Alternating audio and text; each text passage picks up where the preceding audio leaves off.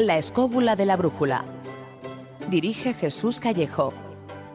Presenta David Sentinella.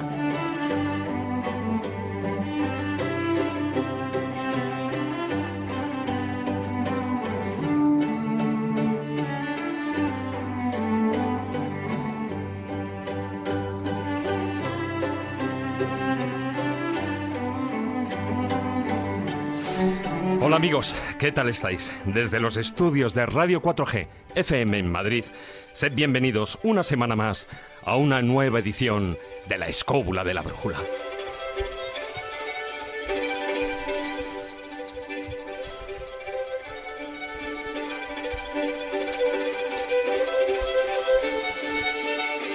Ya sabéis que en la escóbula somos amantes de los viajes, de la historia, de la literatura, de las anécdotas, aunque posiblemente por encima de todo ello esté una buena conversación, una tertulia amena y distendida entre amigos sobre todos estos temas y muchos más. Pues esta noche vamos a unar todos estos vicios de los que hacemos gala en un programa especial y con un invitado de lujo, el viajero, guionista y escritor Javier Moro.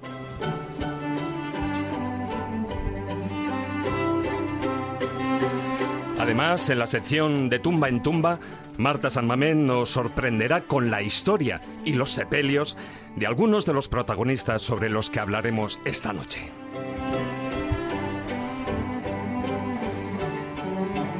Y no os perdáis la historia bífida que nos trae Miguel Salas para esta noche, un relato inquietante que nos hará reflexionar si preferimos la comodidad al cambio, o lo que es lo mismo, lo malo conocido o lo bueno por conocer. Os recuerdo que podéis participar a tiempo real en el programa con vuestras preguntas y comentarios mediante tres vías. En Facebook, a través de nuestra página oficial, La Escóbula de la Brújula. En Twitter, nuestro perfil es arroba escobuleros. O también podéis mandarnos vuestros mensajes a través del WhatsApp al número de Radio 4G 636 689 184. Os lo repito, 636-689-184. Acordaos, como digo siempre, de poner vuestro nombre en el mensaje.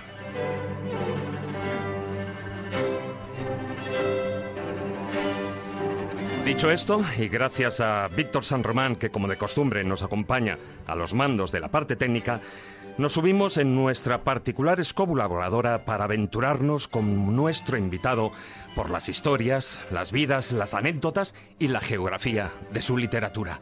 Así que, queridos escobuleros, comenzamos. Historia, leyendas, misterio, lugares mágicos. La escóbula de la brújula.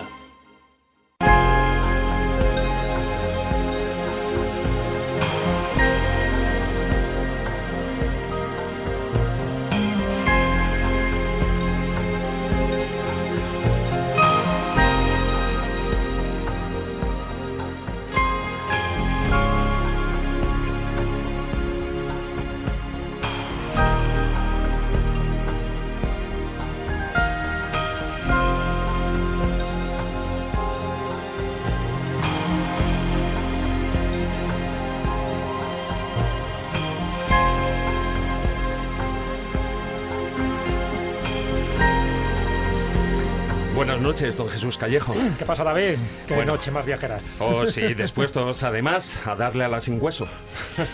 Bueno, y además con un tema que nos apasiona y se lo comentaba también a nuestro invitado. Yo creo que hoy se cierra un círculo para, para muchos, en concreto para mí, porque no le conocía personalmente y sí conocía sus obras, y conocía sus viajes, y conocía sus aventuras de escribir. De hecho, Lógico. este título que hemos puesto en el programa es un homenaje también a él, porque una de las últimas conferencias que dio era la aventura de escribir. Y fíjate que me recordaba en parte eh, la trayectoria de nuestro invitado con la trayectoria de muchos escritores de, de aventuras. En concreto, Hemingway, ¿no? El famoso Hemingway, el maestro. ¿Sabéis que Hemingway hizo un decálogo, el decálogo del escritor? Sí.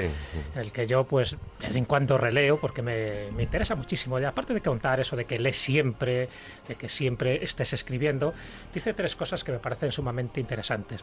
Una de ellas es que sigue siempre el impulso de tu corazón. Yo creo que es fundamental a la hora de escribir y sobre todo de embarcarse en la aventura. Otra es que permanezcas enamorado. Está claro que no se refiere solo a una persona, sino enamorado de la vida, enamorado de lo que haces. Y la otra es mézclate estrechamente con la vida. Yo creo que esos tres principios, además de los del resto del decálogo, eh, encajan muy bien y resumen muy bien un poco lo que vamos a definir esta noche, ¿no? donde nos vamos a meter en distintos países, sobre todo, pues eso, de la mano maestra de, Javier Moro, pero sobre todo porque todos los que hemos tenido la sensación de escribir, aquí estamos en esta mesa, todos somos escritores, por lo tanto todos vivimos esa experiencia de una forma totalmente directa y apasionada, eh, tenemos esa sensación de qué es lo que ha motivado a ciertas personas a, mezclarse estrechamente con la vida. Así que para mí me siento como, como un alumno ¿no? en esta noche, en esta mesa, en esta mesa camilla en la que estamos todos rodeados, porque sí quiero saber qué es lo que ha motivado a nuestro invitado para que haya ido a los lugares que ha ido. Algunos yo, los conozco, yo estoy en Brasil, yo estoy en la India, yo estoy en otros lugares, pero sí me interesa saber de sus ojos, de su mano y de su experiencia lo que ha podido vivir. Así que como ves, estoy entusiasmado. Como decía Vicky Blikingo, estoy entusiasmado. bueno, y además hoy, bueno, hoy igual que siempre, pero hoy todavía con más razón, todos somos alumnos, porque de la vida siempre, constantemente, se está aprendiendo. y se está aprendiendo hasta de los más ínfimos detalles, ¿no? Detalles que los podemos encontrar en un viaje a, de los mares un viaje pues por esta España mágica y, misteriosa que también conoce nuestro maese Juan Ignacio Questa. Muy buenas noches. Hola. Bueno, Hoy, hoy no hacemos esas, ese, ese, viajecito particular que siempre sueles hacer. Si esto fuera un juego del mus, yo diría que, que, yo soy jugador de chica, porque ya sabéis que yo, mi especialidad es España, pero también es verdad que son esos rincones de España que no conoce nadie nada más que yo. De hecho, vengo todavía con el aroma absolutamente embelesado, enamorado, metido, vibrante de un lugar que me ha llevado mi hija, que está aquí presente en estos días, que es una playa, una playa en el Cabo de Gata, que es absolutamente fascinante. He sentido la sensación de Robinson Crusoe de querer quedarme en una de esas cuevas que había en esa playa ya a vivir para siempre, un sitio absolutamente no tengas bueno, no, tengas presa, no tengas presa. No estaría mal. ¿no? Bueno, yo creo que también se retiraría, pero ese sí, efectivamente, Allende los Mares, yo creo, y no por estos lares, es eh, don Carlos Canales. Muy buenas noches. Hola, buenas noches. Pues yo hoy estoy... Es curioso, es decir, la, vida funciona también, y vamos a ver esas cosas, para darte lecciones, lecciones... Esto es como, como en broma, como de humildad. Yo conocí a Juan Ignacio solo para que toda mi chulería sobre que yo conocía España muy bien se fuera a la porra. Desde luego. Literalmente. Lo segundo, oye, por cierto, su hija es muy guapa. Eso es también importante que se Es como extrañado. Vamos, lo es desde hace 20 años. Y tercero, me encanta estar con alguien como Javier por una sencilla razón, porque aquí Jesús ha hecho una introducción fantástica, pero claro, Jesús se encuentra en una categoría donde yo tampoco estoy, con lo cual él, la relación que pueda tener con lo que va a contar Javier es mucho más próxima, porque a mí que tengo muchos libros, como me, me achacan a veces como una especie de culpa, no tengo ninguna novela. Y me parece dificilísimo hacer una novela. O sea, lo digo sinceramente, he hecho cuentos, pero nunca he hecho una novela. Sin embargo, tienes cuentos. Sí, claro, tengo cuentos. tiene mucho cuento. Sí, pero, pero cuidado, cuidado, el que tiene cuentos soy yo, ¿eh? que para eso eres los cuentos de, Callejo. pero me resulta muy complicado hacer una novela, entonces yo tengo por, un gran respeto por todo aquel que hace una novela, sobre todo porque además es curioso, estaba luego contando de cuántas tengo de Javier tengo tres.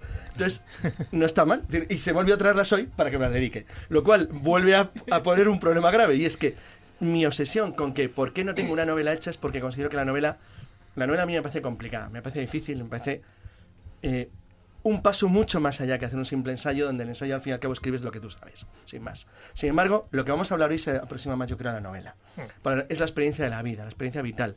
Porque, por cierto, las novelas, con todas las variantes que tienen y con todas sus formas y todos sus estilos, luego entraremos en un montón de cosas sobre cómo se puede, qué, qué, qué se aprende de la novela, qué ofrece y por qué la gente tiene, que eso es lo que me interesa más que nos cuentes, la necesidad de escribir que es lo que supongo que muchos de nuestros oyentes querrán saber. ¿Por qué todos los que estamos en esta mesa escribimos? es algo curioso. Bueno, y falta otro, otro miembro de, la escóbula, eh, nuestro colaborador, Miguel Salas.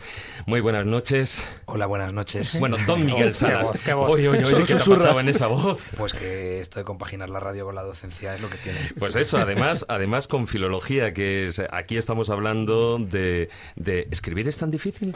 ¿Novela? Escribir es muy difícil. Escribir bien... escribir bien es la hostia. Escribir, escribir mal es muy fácil, pero escribir bien es muy difícil.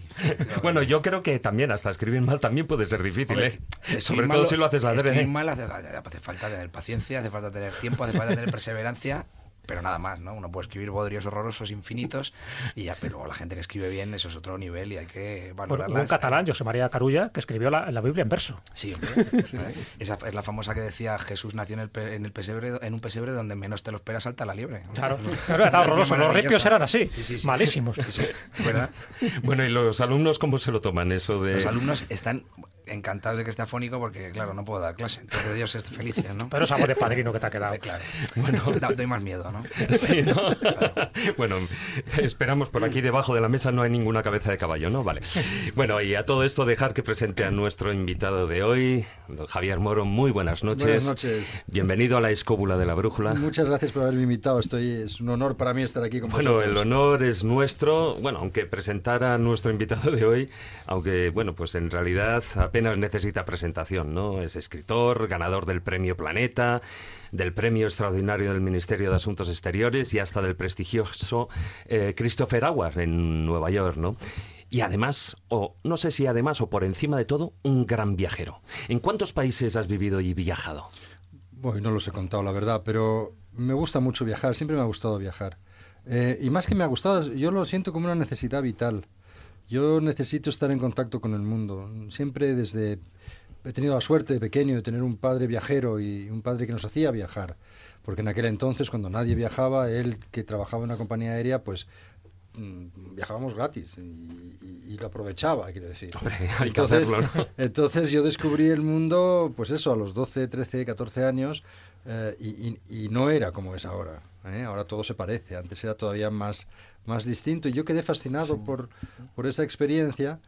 Y luego eh, el hecho de que yo sea de madre francesa, de padre español y que me sienta muy de los dos sitios, aunque quizá mi corazón esté más en España porque he vivido más en España, pero también esa, esa dualidad, ese, eso de ser binacional, no es tan fácil de llevar a veces, ¿eh? porque son valores que a veces es- son contradictorios que uno lleva dentro de sí mismo, ¿no? Bueno, reconoce una ventaja, ya tienes un idioma más.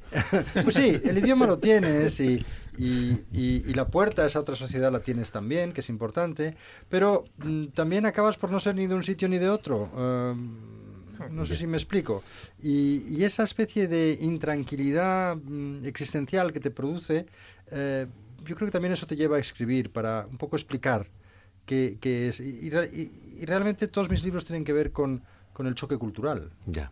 con, con, con una, una bailarina española que acaba de princesa en la India, casada con un indio, o, o una italiana que acaba siendo una mujer más eh, poderosa de un país de 1.300 millones eh, que no tiene nada que ver con su país de la infancia. De todas formas... eh, Siempre hay eso. Javier, eh, ese choque cultural que, que tú acabas de mencionar, eh, posiblemente o con más intensidad lo pudiste vivir cuando tenías 17 o 18 años y, y te co- y conviviste con una familia de, de esquimales Sí. en, en tierras canadienses, ¿no? Fruto de esa experiencia, publicaste tu primer reportaje en el dominical del, del Sí. diario ABC.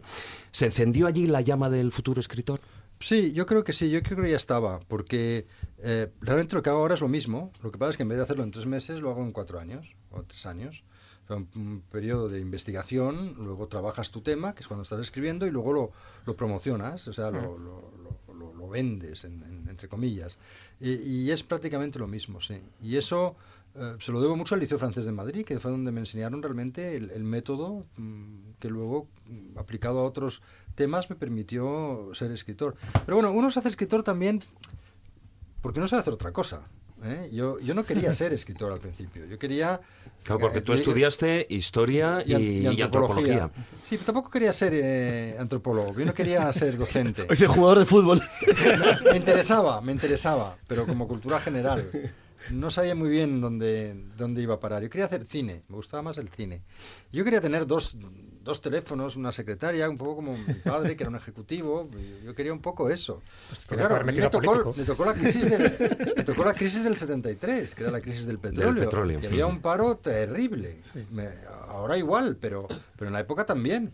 Y no había manera de conseguir trabajo. Yo acabé la universidad, mi padre me, me enchufó que sea Italia, que si no sé qué, que son sus contactos, y me miraban y decían, sí, usted tiene un currículum, pero que no casa con, con esto, ¿no? Entonces, al final de no conseguir nunca trabajo, acabé, acabé haciendo lo único que sabía hacer, que era escribir.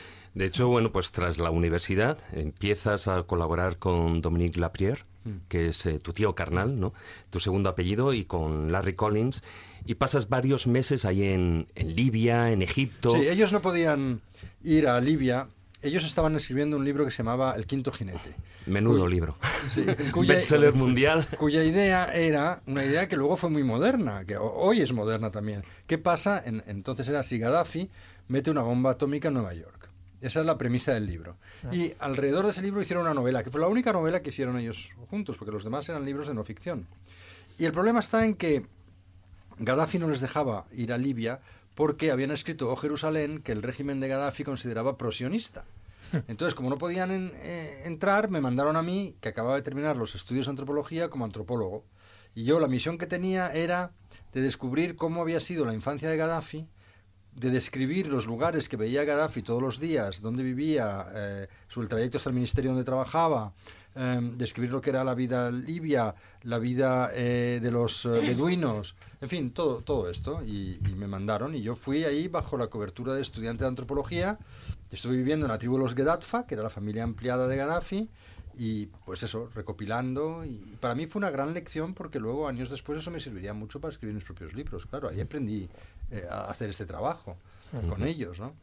Y entonces luego fui a Egipto y bueno, fue, un- fue, un, fue un, todo, toda una aventura, porque además era un régimen espantoso. Claro, eh, un cambio social. eh, Era, era, era un re- No, no, yo estaba trabajando en el Museo de Trípoli y un día llegó la policía y me quitó todo, me requisó todo, absolutamente. Eso todo. íbamos luego, pero luego su- surgirán en el final, ¿no? Esas preguntas, que es tu experiencia vital, que son las cosas que te hace escribir, supongo. Es decir, es decir, para la gente, para todos nuestros siguientes, incluso para nosotros, decir, para mí mismo, tiene que ser fascinante darte cuenta, por ejemplo, de tú estás describiendo un régimen brutal como era el de Gaddafi, que lo era, y fíjate lo que es Libia ahora. Un caos total. Caos O sea, es total, decir, sí. qué problema más enorme es. Bueno, es el caos añadido al caos. Es decir, que, que Gaddafi lo que era, como muchos dictadores, sirven para aplacar el caos temporalmente, pero no para solucionar los problemas de fondo, que no se han solucionado Siempre nunca. vuelven, ¿verdad? Siempre vuelven y, y Libia es un país dividido, es un país dividido entre la cirenaica y la tri- tripolitana, son dos, dos, dos zonas muy divididas y unidas artificialmente por el colono eh, que- italiano, pero realmente mm, la unión no es... Pero ¿eh? ¿cuántos casos podemos citar ahora mismo así en el mundo? Pues probablemente la mitad del planeta. Tiene Sí. ese estilo. Sí, sí, sí, sí, sí. Y, y a, a mí me interesaba ahí la parte más humana de Gaddafi, como un pastor se convirtió en un dictador, Ese- ¿no? él se casa, él no, era no, se me- pastor. él se casa con una Senusi para coger, enlazar con la... Él se casa varias veces luego. Sí, pero para coger, para enlazar con los Senusi, con, con los... los, los reyes, con, con los reyes libios. sí, para de alguna manera darse mm, realeza, darse standing, darse Muy típico también de dictador. muy típico de dictador, claro, para legitimarse. En el fondo es, es legitimar el poder que ha usurpado por la fuerza, ¿no? Curioso. Pero al principio Gaddafi era querido. Yo en los años en que estuve, que hace un porrón de años, a Gaddafi le querían, le daban, tenía todavía su, su, Su apoyo. Y de Amal- el y de apoyo, Amin ¿no? le pasó lo mismo. Era muy querido hasta que luego enloqueció. O sea, que este tipo de Claro. dictadores al principio son muy populares, Muy pero luego el populares. poder les corrompe de una forma definitiva. pero les corrompe a unos niveles absolutamente increíbles de caricatura. Sí, psicópatas. ¿Y no, no tuviste problemas eh, con los visados eh, para salir del país ni cosas de estas? No, no, no tuve problemas, no. Solo tuve el problema cuando la policía requisó todos los documentos, pero con Dominique habíamos eh, acordado que no, nunca escribíamos el nombre de Gaddafi. Era Valentino, el nombre de código. Ujú. Entonces, bueno, los policías se encontraron con un montón de papeles sobre Valentino y me imagino que no hicieron el, el- el- eh, la relación y no pasó nada, pero, pero sí, son regímenes donde no te apetece mucho mm, hacer el tonto, ¿sabes? Porque te puede costar caro, te puede costar caro. Mira lo que le ha pasado a este pobre americano hace unos días en Corea del Norte. Se llevó un póster del cuarto de hotel. Ese se ha pasado de que le listo. hizo gracia. No, le hizo gracia, es una chiquillada. Pero también, Y a mí yo me, me- me hubiera, me hubiera- me hubiera podido pasar lo mismo. Digo, mira, ah, mira qué póster más. pero en el caso de este chico, tú sabes que si eres un norteamericano, estás en Corea del Norte, Ya, ya, no. tienes can- eres candidato a que te puedan utilizar Sí, para algo. sí, sí. ya les vienes bien. O sea, es que también hay que... hacer, joder, o sea, pero una tontería mínima para que le, le han caído 15 años 15 de cárcel. años. Sí, en Corea a del. Norte no debe ser, no debe ser muy agradable. Corea del Norte. Y yo te he preguntado trabajos eso- forzados. Yo te he preguntado eso, Javier, porque precisamente en aquella época, bueno, estaríamos hablando unos años antes, en el, en el 66-67, mi padre fue para tres meses a Trípoli, precisamente, y cuando mi padre es un músico, era músico, y justo cuando eh, tenían que salir del país, resultaba que, eh, digamos, eh, la otra orquesta que tenía que ir allí, pues mm, no iba y entonces le retuvieron el visado, no le dieron los papeles hasta que no viniera otra orquesta. Con lo cual, eh, en lugar de tres meses, la experiencia fue de un año. Imagínate tú lo que puede ser. Pero de todas maneras, eh, sin salirnos del tema, ¿cómo vives ese periodo de, de documentación cuando te enfrentas a ese nuevo libro? Ah, yo, yo es la parte que más me gusta, porque es la parte donde eh, es un contraste. Este trabajo es muy solitario, como bien sabéis. ¿eh? Lo de encerrarse a escribir durante meses, oye, pues eh, tiene su cosa interesante de que sí, es muy puede ser muy apasionante, pero es muy solitario y muy sacrifi... sacrificial, no. Sacrificado. Sacrificado. Bueno, es un poco Bueno, trabajo un de poco ermita, mismo, ¿no? sí. A veces hay es un que poco meterse en la trabajo de ermita. Entonces, para mí la parte de la de la documentación es la parte vital, es la parte donde me meto en otra sociedad, viajo a la India, por ejemplo, o a cualquier otro sitio, me hago amigos nuevos, trabajo con gente, conozco gente nueva, estoy fuera de mi zona de confort, entonces estoy mucho más estimulado, eh, estoy buscando el tema, estoy soñando con el libro, lo estoy imaginando poco a poco, sin tener el, el peso... Sin tener la trama. Eh, sin tener la trama y sin tener la obligación todavía de, de producirlo. O sea, estoy jugando Sí. mentalmente con todo ello, acumulando eh, en la cabeza todo. Entonces, para mí es la parte más fértil, más eh, estimulante y más divertida. Y procuro siempre prolongarla al máximo. Eh, luego viene la otra parte, que es la parte ermita. La parte ermitaña es que no te queda otra. Cuando tienes una habitación llena de documentación, em, ya solo te queda el método para poder salir de eso. Y el método es ponerte un, imponerte un, un, un- un empleo de tiempo, un, horario, horario. y trabajar a destajo hasta que eso no sale adelante, ¿no? Y es un, poco como cruzar, como atravesar el, el Everest. A mí me da la impresión cuando acabo un libro he cruzado una montaña, eh, pero altísima, y llego del otro lado. Y curiosamente al final me da pena.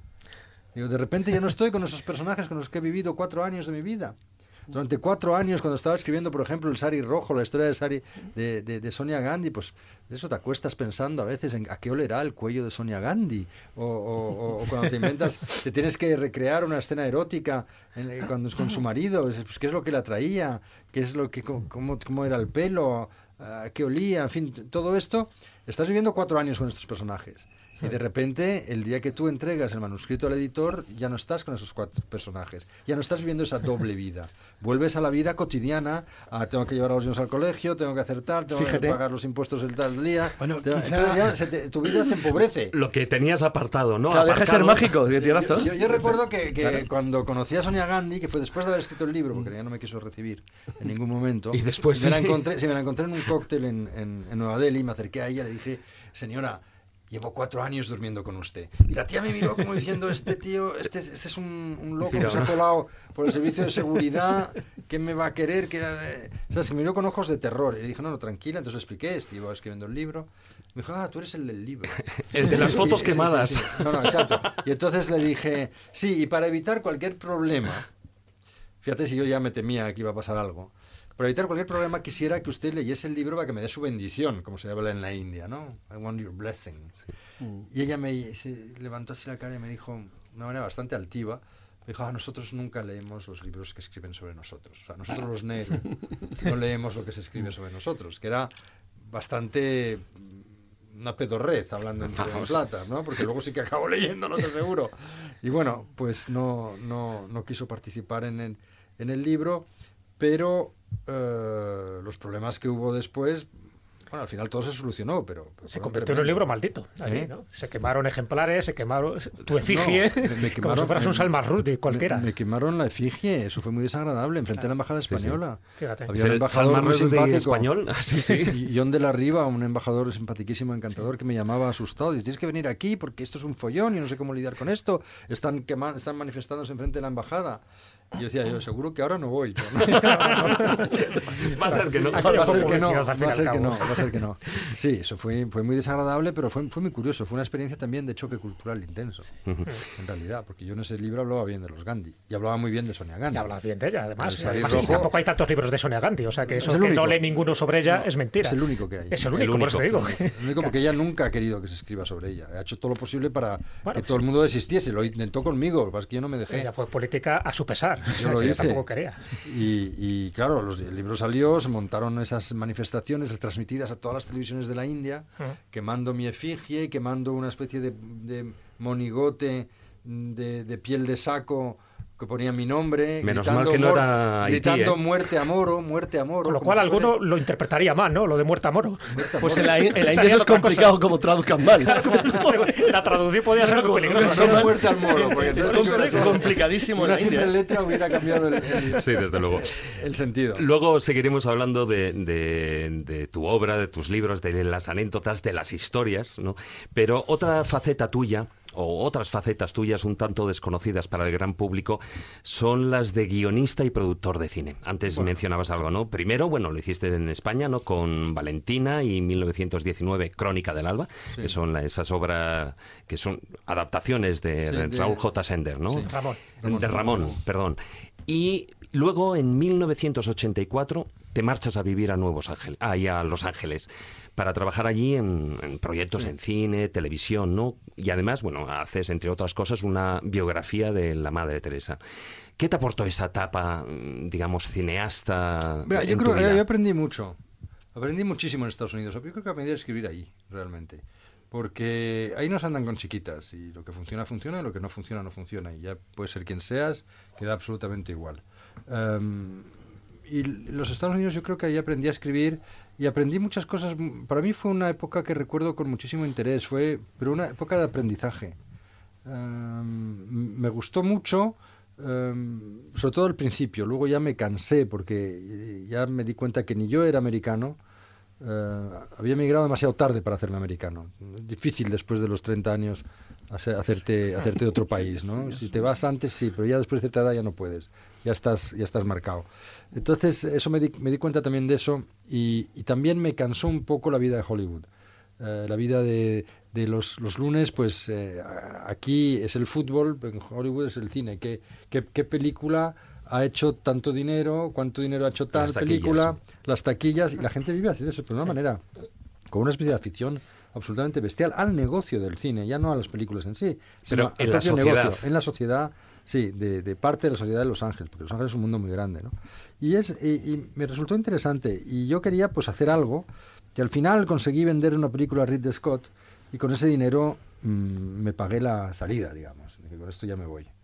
No, me voy a escribir en mi propio idioma, que aunque gane menos dinero, pues es mi propio idioma, yo quería escribir en, español, y a vivir pues eh, en mi país, yo ya quise, quise volver de alguna manera, aunque volver, volver, siempre pero viajando, con un pie fuera, ¿no? Pero estuve dos, dos años en, en, en Brasil investigando para lo que fue mi primer libro, Senderos de Libertad que fue el, el paso, digamos, de, de haber hecho guiones, de haber vivido de eh, un poco pues vendiendo reportajes, haciendo Sí. un poco to- de todo, todo lo posible, a hacer ya un libro. Yo Claro. creo que el primer libro mm, tiene la cosa esta de seré capaz de escribir un libro, pero un libro que tenga principio, desarrollo y final. Eh, bueno, pues ese era el desafío de, de que el primer libro, y por eso me lo tomé con mucha tranquilidad. Estuve dos años paseando por el Amazonas brasileño y Senderos de Libertad era la historia de los, cin- de los 70 últimos años de la Amazonía brasileña. Sí, ¿no? sí. También, a- a- hablando ya de la Amazonía, también te has preocupado de ese tema de lo que puede ser la situación medioambiental, incluso lo has plasmado en, en- tanto en las páginas del desaparecido Diario 16 como en guiones documentales. ¿Te consideras activista? Bueno, yo, yo, eh, a mí me interesaba mucho todo esto desde cuando al principio no se hablaba realmente de, de la crisis ecológica, pero sí, sí se veía venir, ¿no? Si tenías los dedos de frente, pues lo veías venir. Y, y- y tú, tú, tú hacíamos un razonamiento que es curioso, porque hoy el razonamiento queda un poco, un poco casi viejo, ¿no? Pues ¿qué pasa si todos los chinos quieren tener un coche como todos los españoles, ¿no? Un 600. ¿De dónde con el efecto invernadero que eso va a producir eh, acaba con el planeta, ¿no? Eso ya lo hablábamos hace 40, eh, 30 años, ¿no? Em, yo me considero un activista, es que depende de lo que llamas un activista. Si, si, eh, sí, sí, porque cada vez que puedo colaborar en una causa de este tipo y cada vez que puedo llamar la atención sobre esto, em, ahí estoy, ¿no? Sí te diré que el medio ambiente es una cosa muy difícil de vender. Es muy difícil hablar de ello sin Porque que la muchos- gente empiece a, em, a bostezar te quiero decir. porque- Aparte que hay muchos derechos, porque- hay muchos intereses. Porque ¿no? la simple palabra efecto invernadero al 99% del público le echa para atrás. ¿Eh? Eh, Y luego explicarlo no es fácil. Y luego tampoco es fácil porque siempre es un discurso bastante negativo. O sea, es que no se puede hacer esto, no se puede vivir de esta manera, no se puede consumir tanto, no se puede. Entonces, a la gente si no le das una opción, pues la dejas arrinconada y, y- y- y no te escucha. Lo que hace es cambiar de, de, de- de dial, ¿no? Es un tema muy delicado lo del medio ambiente. Es un tema difícil de... Yo siempre he intentado buscar, y mi primer libro era eso, hacerlo atractivo a través de una historia humana, como era la historia de Chico Méndez, el, el cauchero Sí. que fue asesinado por defender la Amazonía, y, y- y- por ese ángulo, digamos, intentar interesar a la gente. Y yo creo que se ha convertido Senderos de Libertad en un poco un libro, un libro de culto de los ecologistas en, España, por lo menos, en Sudamérica. Sí, bueno, y en medio mundo, ¿no? Pero luego entraremos eh, ya más a saco con, con el contenido y las historias que narras en los libros. Pero antes eh, acabas de hablar de causas, ¿no? Otra causa que, por la que he visto que también tienes cosas es la situación de- del Tíbet, ¿no? La situación de Tíbet. ¿Cómo ves esa situación? ¿Crees que hay alguna salida a ese conflicto sociopolítico y humanitario que se vive allí desde hace más de 60 años? Hombre, a- una salida a largo plazo tendrá que haber, pero es terrible lo que está Sí, ocurriendo. el, el problema es que Es salida, terrible, ¿no? es terrible. Porque- Yo escribí ese libro en, hace 20 años. Hoy la situación es peor. Sí. La situación es peor que cuando lo escribí. Y ya cuando lo escribí era terrible. O sea, sigue hoy en día, siguen viniendo, cruzando el Himalaya, refugiados del Tíbet, porque no pueden, gente que no puede vivir en su propio país. No pueden vivir porque les, les, les inculcan la religión, les, les, les, les- les impiden eh, desarrollar su propia religión, les impiden eh, hablar en su idioma, les impiden desarrollarse en su propia cultura y se ven ahogados y escapan. Escapan para encontrarse con el símbolo del Tíbet auténtico, del Tíbet, digamos, tradicional, que es el Dalai Lama, ¿no? De hecho, eh, bueno, yo estuve Es en, una- eh, es- yo es estuve en Dharamsala, donde está, sabes Sí. que está el Dalai Lama en el exilio, ¿no? Y de hecho, ahí nos contaban que habían muchos, o sea, de hecho tienen ahí colegios eh, Sí, de niños sí, sí, hemos que los padres están en- eh, al otro lado de Están la frontera, lado, están, están Y es una causa que, que a pesar de que había habido mm, algunas estrellas como Richard Gere y, y gente así como muy de, de postín que, que la ha apoyado, siempre ha sido una causa muy, muy abandonada. Pero abandonada porque la izquierda la ha abandonado. Porque como, este, como el Tíbet era una sociedad de lamas, de curas, religiosa, eh, entonces eh, la revolución china, de alguna manera, eh, pues la ha hecho, se supone, se supone, entre comillas, según el punto de vista de ellos, ha aportado la modernidad. Eh, entonces no se puede ir en contra de... eh, es como los que no se metían con el, con el Gulag, no se metían con Stalin porque, porque eran de izquierdas y no te podías meter con, eh, Sí, pero con el comunismo. modernidad a cambio de, falta de libertad. Eh, por supuesto. Entonces, eh, ha pasado bueno, lo y un mismo, segundo matiz. Ha pasado lo, lo Los mismo muertos. con el Tíbet. Los muertos, sí. Ha pasado lo mismo con el Tíbet. El Tíbet es, es un, es un país eh, al que se ha cometido genocidio también. Totalmente. Bueno, una limpieza étnica, realmente han intentado exterminar étnica. su cultura. Y siguen, y siguen. Y siguen, Sí, sí, además. sí. Lo que pasa es que en el caso del 59. Tíbet a los chinos les ha resultado fácil. Bastaba simplemente con enviar gente. Sí, Tan han como hecho. eso. Nada más. lo que han Son tantos y los otros tan pocos que con eso simplemente se acabó la cultura china. No, y- Creo que está pasando un poco más al norte, en el Uigur Eh, y sí, toda la zona del Turquestán chino. Es Hungaria. Es decir, se acabó. Es decir, mandan chinos y se acabó la Sí, lo cultura que del pasa es que es eso, es que es China, es la potencia de Sí. China y, a ver ¿Y quién, se mete, con China ahora? Lo mismo que pasaba, ¿quién se metía con la rusa de Stalin? ¿Quién se metía con la China de Mao? Bueno, es que aquí en España hay que España mi- ha mi- puesto una pica en Flandes mi- porque aquí es el único país Que les persiguió por que les crímenes, sí, persiguió señor, por sí. crímenes y conozco muy bien tanto a Alan Cantos como José Elías, Mm. el abogado brillantísimo que ha trabajado en el Comité de Apoyo al Tíbet, que fueron los que iniciaron la querella contra el régimen chino por eh, por Sí, genocidio es y por que aquí nadie se torturas, atrevió luego así adelante. por un montón de cosas. Tenían trajeron aquí a los eh, a los testigos, trajeron un montón de gente y era cuando la justicia universal se suponía que era lo que nosotros Lo que habíamos lo que nosotros sabíamos, di- la gran aportación de España, digamos, a la justicia moderna, que rápidamente, cuando los chinos protestaron, estornudaron, esto lo cerraron y se acabó todo el tinglao, ¿no? Sí, Miguel. Pero eh, fue importante lo que hicieron. Eh, Recuerdo cuando, la- cuando, yo- cuando me fui a vivir a China era el 2006, hace 10 años, y todavía estaba muy vivo el conflicto. Y hay una serie de anécdotas que yo recuerdo con mucha intensidad. ¿no? La primera de ellas es que eh, yo trabajé en la una universidad y también trabajé fuera en una academia y allí hacían firmar un contrato a todos los profesores prohibiéndonos hablar de las tres T's, Mm. que eran Tíbet, Taiwán y Tiananmen, ¿no? No se podían mencionar esos tres temas, lo llamaban las tres T's, ¿no? Y recuerdo también, por ejemplo, eh, llegar un alumno mío que se llamaba Arturo, se ponen nombres españoles para estudiar, y si no hay, no, hay- no hay manera de llamarlos, claro. 40 tíos en clase con nombres hay un chinos. Por ahí. Y Arturo, un chico que venía a a vino a mi casa con un DVD y lágrimas en los ojos, me dijo, ¿esto es cierto?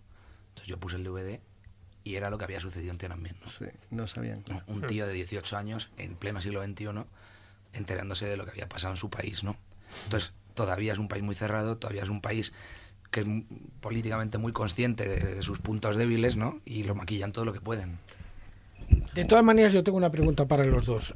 Siempre que hablamos de- del conflicto del Tíbet, hablamos del Tíbet porque el Tíbet es como muy llamativo, pero yo me pregunto en esos pequeños países de alrededor que son prácticamente reinos ancestrales y, y muy cerrados, Bután, como por ejemplo Mustang o como Bután, por ejemplo sí. Bután y sitios así. Sikkim la absorbió China, ¿no? No. Sikkim no la No, absorbió China al que no, final. ¿no? ¿Que Sikkim? Sí, No, Sikkim. Sikkim, India. India. Y- Y. Bután sigue siendo independiente. Como Sí, Nepal. Bután sigue siendo independiente. sí. Y, y Mustang, por ejemplo, Mustang sigue, bueno, Mustang es, es que Mustang es tan poco que es, es realmente muy poquito, pero Mustang pertenece a Nepal, eh, Sí. Ya, claro. Pero tiene una especie de autonomía. eh, No, bueno, yo como en Estado Pero- no me queda claro, sí. pero pero como me he leído varios libros sobre Mustang que Sí, eran raros, Mustang era- eh, era- siempre me ha llamado mucho la atención. apartado, sí. Tenía que ver esto con lo otro. Oye, oye, Javier, ¿y por qué una parte muy importante de tu obra guarda relación con Nepal, con Tíbet y especialmente con la India? Porque siempre me ha traído mucho eh, Oriente, me ha traído mucho la India y me sigue atrayendo mucho la India. Y encuentro ahí historias que me inspiran y, em, claro, ya a fuerza de ir a un sitio acabas haciéndote amigos, acaba- acabas conociendo la, so- la sociedad, acabas mm, estando al corriente de las cosas que pasan em, y acabas encontrando historias que te, que te inspiran. Y, y la India a mí siempre me ha encantado. Es que además yo escribo también porque me gusta viajar y es un poco eh, el complemento. Yo creo que no podría escribir si no, si no hay un viaje en, en- en En medio, mente, sí. porque entonces sería como, ¿para qué? Si a mí lo que me gusta es Sí. divertirme y irme por ahí, ¿no? Entonces, para mí estar tiempo en la India, eso me parece estimulante. eh, de- descubrir cómo es esa sociedad, porque es una sociedad que si tú llegas y no sabes nada, es muy difícil entenderla. Tú en la calle es muy difícil entenderlo lo que estás viendo. ¿Por qué? Pues, pues no sé, te pongo un ejemplo. Hay, hay 16 maneras de enrollarse un turbante y cada manera significa una cosa. Eres de tal casta, eres de tal sitio, eres de tal tal, ¿sabes? O sea, que todo tiene su signo. todo- 16 todo- maneras. Sí, sí, sí. Y, y eso mismo cuando lees un periódico. Por ejemplo, en la India hay, se usan unas siglas que si no estás un poco familiarizado con, con la actualidad no entiendes nada de lo que están diciendo, ¿no? Entonces, descodificar todo eso, meterte en este mundo, para mí siempre ha sido algo estimulante. Y si luego encuentro historias que de alguna manera me, me- me- me hagan soñar, para yo poder hacer soñar al lector, pues mira, tanto mejor. Que fue lo que ocurrió con Anita Delgado y el Marajá de Capurtala, ¿no? Que digo, oye, esta es una oportunidad de oro para eh, explorar el mundo del final del Imperio Británico, el mundo de los últimos marajás a través de una española, que los- lo vivió en Cinemascope, vamos. Lo, lo- lo vivió de primera fila. ¿No? Eso Y era- que has encontrado esa inspiración, desde luego se nota ¿no? en todos tus libros, y es verdad que la India parece que tiene ahí. como Es que la una- India una es inacabable. Es, es un país en, es un país que yo creo que una vez que conoces la India, los demás países ya parecen más en blanco y negro. Sí, sí, sí, eso lo contaba Enrique Gallut, que lo tuvimos también aquí Ah, sí, invitado, Enrique verdad sí, que, bueno, sabes que es un apasionado ¿no? de la India. Claro, claro. Y él también nos lo decía, ¿no? Dices, la India hay que conocerla, hay que estar Hay que ¿no? conocerlo, Yo- sí. yo conozco muy poco y desde luego es verdad que la India te cambia, te cambia en todos los sentidos. Es decir, para bien o para mal, cuidado. Cuando digo que cambia no quiere decir que sea así una transformación, pero la India cambia. De hecho, a Fernando Sánchez Dragó ha contado más de una Mm. vez que precisamente su iniciación, en fin, su epifanía la tuvo en la India. Y lo que decía también Ramiro Calle, ¿no? Dice, la India, el que tiene paciencia la pierde y el que no la va a encontrar allí, porque no te queda más remedio. No te queda más remedio. Pero bueno, me interesa una cosa de ti, antes de que empecemos a hablar un poco de tus obras, ya, aunque ya de alguna forma estamos espigando ¿no? esta tertulia con esas obras.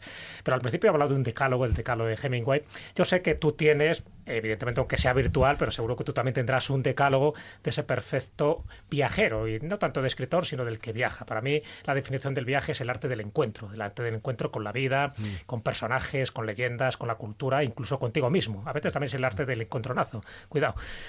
Eh, de lo que he leído en tus eh, entrevistas, hay dos cosas ahí que me llaman la atención y que formaría parte un poco a lo mejor de ese decálogo virtual que estoy haciendo ahora aquí. Uno dice es que el viaje ha sido una terapia para ti y otra vez que el viaje te ha limpiado la mente.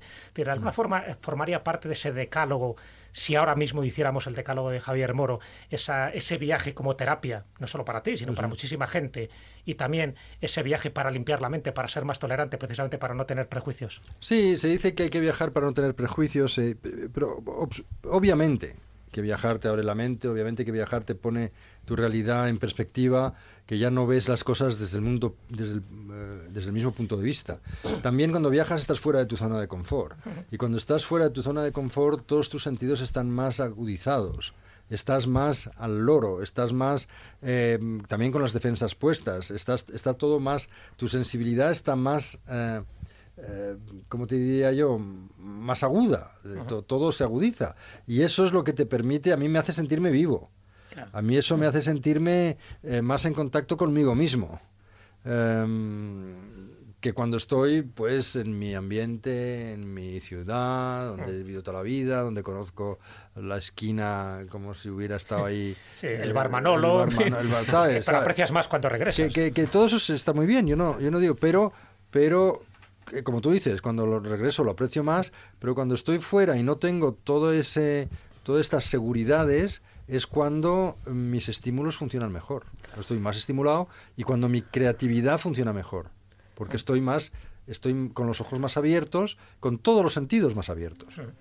Y generalmente viajar solo es bueno también por eso, porque cuando viajas solo estás aún más despierto, porque no tienes nadie para eh, que te pueda servir de, almohada, digamos. En eso estoy de acuerdo, pero solo un matiz. Hay mucha gente últimamente yo creo que más que antes, porque antes los viajeros, cuando no existía el turismo de masas, hablo del siglo XVIII, XIX, eh, eh, todos tenían la, necesidad de, como se consideraban aislados, en lugar de, pontificar sobre lo que veían, eran los únicos que lo conocían. Como el resto no tenían ni idea, pues ellos llegaban luego a su país, decían las chorradas más increíbles, simplemente porque nadie se las iba a rebatir. O sea, nadie comprobaba las fuentes porque no las sabía.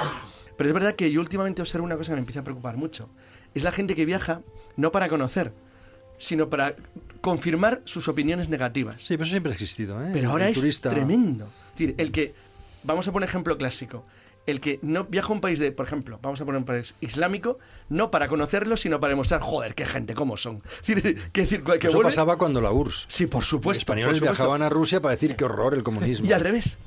¿Eh? Y, al revés también, decir, ocurrían las dos cosas, pero que eso es un fenómeno que curiosamente la globalización no lo ha solucionado y a pesar de que teóricamente, como muy bien decía por ejemplo, el caso de Miguel me ha gustado mucho, porque ¿cómo es posible que en una nación teóricamente avanzada como China, donde hay medios de comunicación, donde hay tecnología, la tecnología te rodea y no te enteras de nada? Es curioso, es decir, eh, tú puedes vivir en un mundo totalmente tecnológico y parecerte más al de Orwell, y sin embargo estar en un país campesino, se llama Islandia, y enterarte de todo perfectamente. Es, verdad que la, tecnología del mundo, según va avanzando, yo no sé si la globalización nos está haciendo conocer más y mejor, pero lo mismo no nos enteramos de nada. ¿eh? A mí lo que me, aterra es que hoy, vayas donde vayas, hay turistas. Y que todo sea igual. Y a mí eso, mm, se, me quita, se me cae el alma a los pies. Que todo sea igual. Yo cuando llego a un sitio que pienso que voy a descubrir por primera vez, o por lo menos si no voy a ser el primero que lo pisa, por lo menos me da las me gusta fantasear con que soy uno de los primeros, llego y me encuentro una cola de turistas, se me cae el alma a los pies. y hoy hay turistas en todas partes. Por eso yo en España busco los sitios donde no llegan los turistas. Te garantizo que no llegan, ¿eh? Y Javier, tuviste suerte que cuando tú fuiste a Angkor, Corbat, a Sinrip, no había turistas. Cuando yo fui, y fui en octubre, sí había turistas. o sea, que ha cambiado mucho. Estuve en el Salar de Uyuni, en Bolivia, el año pasado.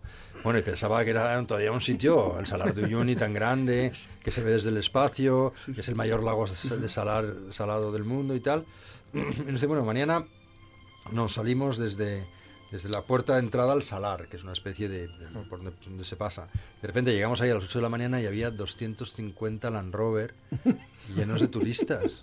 ya, ya. Qué salados, qué salados eran. Claro, el sitio es muy grande, pero a mí se me cayó el alma a los pies. Digo, me voy. De todas maneras, Javier... que todavía hay sitios donde no van, pero bueno, pocos. Déjame que te haga una pequeña reflexión. Mm, eh, antes, eh, te voy a devolver un poco la pelota cuando tú me dices, es que la India es distinto porque te cambia, porque tal. Es que verás, yo tengo un frutero. Yo, no digo tanto eso, ¿eh? Bueno, lo he dicho yo. La, la, la, India, la, India tiene una historia de amor ¿eh? Bueno, vamos a ver. pero efectivamente es como que llegas a, un país compendio de algo. O sea, como si fuera un, un universo Sí, de- de- lo dentro es. de sí mismo. Pero es que yo tengo en mi barrio un frutero que es indio. Ah, sí, yo tengo también uno, el Claro, señor Singh. entonces yo hablo con él y él me dice, Señor joder, Apu. es que España, Dios mío, es que tú llegas aquí, claro, y es que esto es otra cosa, porque no sé qué, porque es que esta zona, es que aquí como que hay de todo, como que es absoluta... O sea, dice más o menos lo mismo, pero desde la perspectiva de él. O sea, no será que es que de alguna manera todos los seres humanos cuando vamos a otra parte eh, se nos afina tanto, tanto, tanto Mm. la sensibilidad que somos capaces de captar matices que no captamos en lo Sí, cotidiano. por supuesto que Porque, sí. por ejemplo, yo sé que muchos españoles vivimos en lo cotidiano de España sin darnos cuenta de lo que España Sí, realmente significa. Por supuesto, eso estoy totalmente de acuerdo contigo. Aquí la gente se acostumbra la- al buen vivir y no se da cuenta de lo que... Cuando te falta el jamón serrano y la tapa y, la, y, la, y, la- y- y el gracejo y todo lo que es agradable de nuestro país es cuando te das cuenta de lo que te falta, ¿no? Hay una cosa en tu página que me ha hecho mucha gracia esta mañana porque yo soy de los tuyos, que eso que dice, a mí lo que más me gusta es no hacer nada. Pero es que es necesario aprender a no hacer nada para poder comprender lo que tienes a tu alrededor, porque si estás haciendo cosas no puedes comprender nada. Es que, y- pero es que el problema está en que cada vez es más difícil no hacer nada. No te deja la- el, el- el- Lo el que te entorno, envuelve. Lo que te envuelve no te deja no hacer nada. Y, y- y para, yo creo que para, para la creatividad es importantísimo poder mirar a las musarañas, que es así como te vienen las ideas. Claro, a ver si viene esa musa, ¿no? Yo cuando estoy escribiendo, muchas tardes, me acuerdo mi madre, cuando, cuando yo empezaba a escribir y tal, claro, me tumbaba en una hamaca que había traído de Sudamérica. Y dije, "Eh, estás eh, siempre haciendo el vago, no sé qué. Mamá, estoy trabajando. Y claro, no había manera de convencerla de que estaba trabajando, estaba trabajando. Estaba pensando, soñando en mi libro, pensando en la próxima escena, eh, ¿sabes? Estabas en el 2% de hay- hay- Hay un inspiración. estado que es el de duermevela, que es extremadamente mejor del mundo. creativo. Cuando estás El más- El mejor del mundo. el mejor del mundo. Tienes que hacer la novela en, en- en- en- en el estado de duermevela y luego vas y lo escribes, pero es en el estado de duermevela donde se te ocurren las cosas, cuando se te ocurren. Luego vas y lo cuentas. Y luego vas y lo cuentas. Y luego va y se lo creen. Pero hay mucha gente, hay mucho joven que me pregunta, ah, pero es que yo, ¿cómo, ¿qué consejo me das para empezar a escribir? Porque yo me pongo ante el ordenador y, y es que no me sale nada. Y digo, bueno, es que si yo me pongo también ante el ordenador tampoco me sale nada. Claro. Es Está que claro. escribir es el último eslabón eh, de una cadena que empieza mucho antes, que empieza en la cabeza. Tú infórmate, documentate y llegará un momento en que sí podrás escribir. A mí mis alumnos me dicen eso, yo les A digo... menos que seas poeta, ¿eh? A mí, me- a mí me dicen eso mis alumnos y yo siempre les digo lo mismo. Digo, mira, vete a la calle y lo primero que veas, cabréate. Luego ya te, te va saliendo la historia. Poco a poco. Es buena la, la técnica. Bueno, son las 10 y 48. Recordamos el, el número de WhatsApp para que nos enviéis aquí los mensajes y preguntas, comentarios. Es el 636-689-184. Ahora vamos a dar paso a, a nuestra primera sección y enseguidita, bueno, pues eh, tendremos nuestros, nuestros miedos, nuestros miedos, señorita Marta San Mamet. Ahí vamos con ella.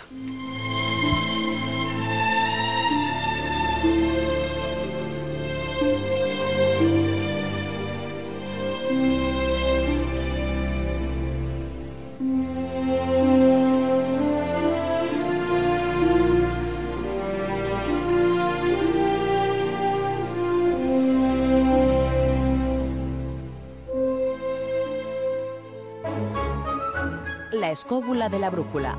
Dirige Jesús Callejo. Presenta David Sentinella.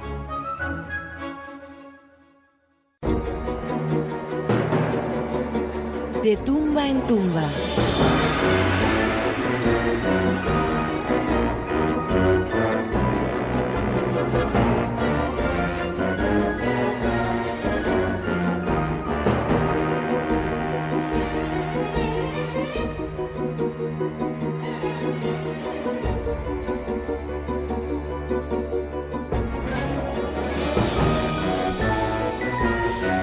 Muy buenas noches, Marta San Mamet. Muy buenas noches, qué miedo ni qué miedo. Es eso. Claro, con esta música, ¿qué esperáis? ¿Qué esperáis? Buenas noches. que- Oye, a ver, Hola, Marta. Perdona. Hola, ¿qué tal? Hola, corazones, que tengo para todos. Primero, a, a Maese Cuesta, que le retó al mus, ahora que sé que juega al mus, o sea, por él. Pero él ya A sabes que va la Canales. Chica. Ya vendrás, bueno, ya- ya, ya vendrás por aquí. a la chica conmigo mal, conmigo mal vas, pero bueno, ya no, vas a, apaño. no vas a ganar en la vida conmigo al mus, eso ya Uy, te lo que digo. no, tú no me, no me conoces a mí. Sí, ¿Cómo pero si no te digo mus? eso es que no soy un jugador de mus. Efectivamente, tienes razón. A Canales, que me estoy haciendo aquí una camiseta que pone queremos una novela tuya. Así que ya te puedes poner yo, que no sabía yo que no te habías atrevido con la novela. Me pondré a Miguel, ello, un año de estos. a mi querido Miguel, esa garganta, cúrcuma con miel.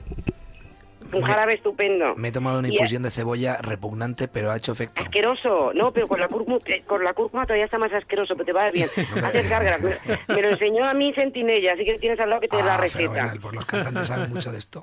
Yo me tengo que cuidaros. Y luego lo que decía Jesús al principio, que es verdad, ya hablando con Javier, porque eh, Javier es un hombre que hace círculos. Javier Moro, buenas noches. Hola, buenas noches, Marta. Qué alegría hablar contigo. Igualmente. Y te digo por qué, te digo por qué, porque esto es una cosa que pasó contigo y quiero contarla, porque es bonito. Porque hace muchísimos años yo hacía una exposición y tú fuiste, estaba todo el boom, además acababa de estrenarse la Ciudad de la Alegría con, con tu tío, con Dominique Lapierre.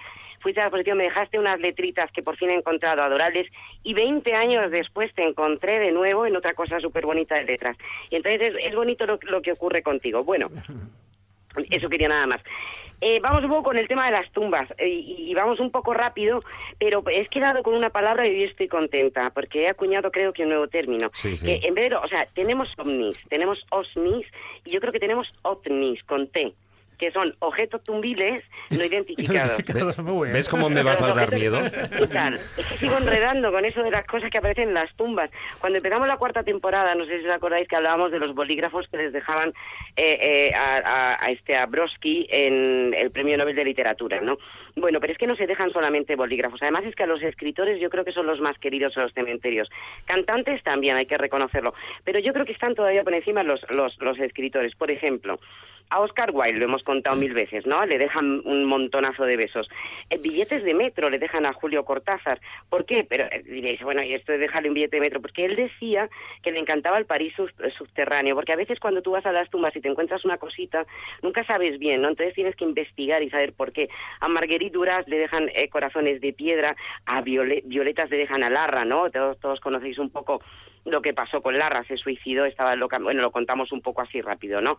Estaba locamente enamorado de una, de una señorita que se llamaba Dolores, eh, Dolores acabó harta de él porque Larra, eh, era el Fígaro, pues contaba, o sea, tenía un, un rollo con ella, bajaba al bar y lo contaba a los cuatro vientos, además la señora era una señora casada, o sea, la situación era un poco inviable. Y entonces, bueno, este estaba loco por ella y el día que se iban a reencontrar después de mil broncas, pues había colocado un vasito con unas camelias y con unas violetas. Claro, la, la cosa acabó, como sabéis, ella le rechaza y él se pega un tiro, ¿no? Y entonces aparecieron esas violetas y entonces esas violetitas a veces, que Larra está además en San que tenemos en Madrid, bueno, después de dar ciertos tumbos, porque no fue la primera, el primer lugar donde se le enterró, pues eh, eh, Larra siempre, es- bueno, no siempre, suele tener muchos papelitos con escritos y tal, igual que otros muchos autores, pero también tienes las violetitas, que es bonito verlas a veces, ¿no? Eh, eh, pa- eh, cartas y poemas, pues, que, vamos a contar? Pero respira, mujer, respira. Es que te vas a ¿sabes qué ahogar. Que ¿Sabes por- qué me por da? cierto, me, claro, me da ah, sensación de que le robo tiempo a Javier Moro y no quiero. Tranquila, tranquila, que todo tiene su tiempo. Una pequeña precisión. En Perla Ches, que es donde está la tumba de, de Oscar Wilde, ya no se le puede dar besos. ¿Sabes que lo han, han puesto una mampara de cristal? Sí, porque dice que se nieto, deterioraba. sí. Qué pena ya, que no puedas hombre, poner un ósculo bien idiota, puesto. tengo que decirlo, qué hombre más poco romántico. Yo veo la tumba de mi abuelo llena de besos y a mí me encanta. Lo que pasa es que hay gente que no tiene esta sensibilidad por el romanticismo y por... Ah, me parece ya, un idiota, porque además fíjate cómo es la cosa. Eh, había un árbol eh, al lado de la tumba de, de Oscar Wilde y entonces la gente que es muy, muy cuca y muy lista le daba besos al árbol. Bueno, pues han cortado el árbol. Es que ya es el colmo. Madre mía. Sí, sí, es una... Es Y encima una ya sabes que la estatua esa que tiene tipo esfinge la enmascularon ahí dos señoronas inglesas, porque le parecía pecaminoso que aparecieran ahí colgando esas cosillas. Sí, sus grandes atributos, Ay, ¿no? por Dios. Siempre estamos con las mismas y es que no aprendemos. Lo, lo nuestro del ser humano es una cosa peligrosa. Eh, bueno, pues eso. Eh, ¿Con qué estamos? Con Shakespeare. Bueno, os lo digo. Ahora toca Shakespeare. que me per- si es que me perdéis, gamberros. Mira, y eso porque no estoy allí. Es que si estoy allí, menos Deberías, deberías tengo. estar aquí con nosotros. Me habría encantado, ya sabéis que me habría encantado, como siempre, pero esta noche quizá un poquito más.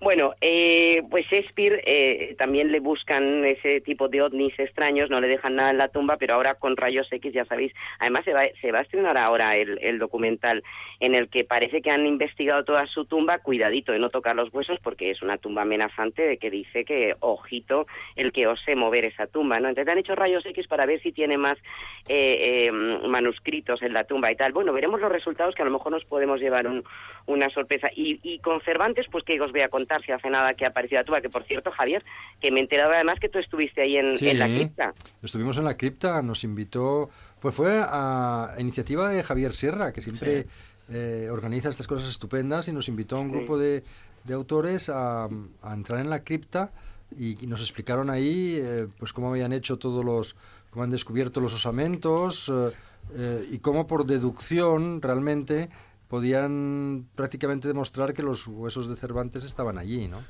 Uh, no, ya, claro, es bonito, porque, hombre, lo bonito de esto sería que se convirtiera pues en un acto de homenaje cada año, ¿no? Previo a la Feria del Libro, pues que os dejaran de alguna manera estar allí, llevar el Quijote, leer algo. Pues sí, yo, no creo, si... yo, yo creo que sí, pero ah, también había...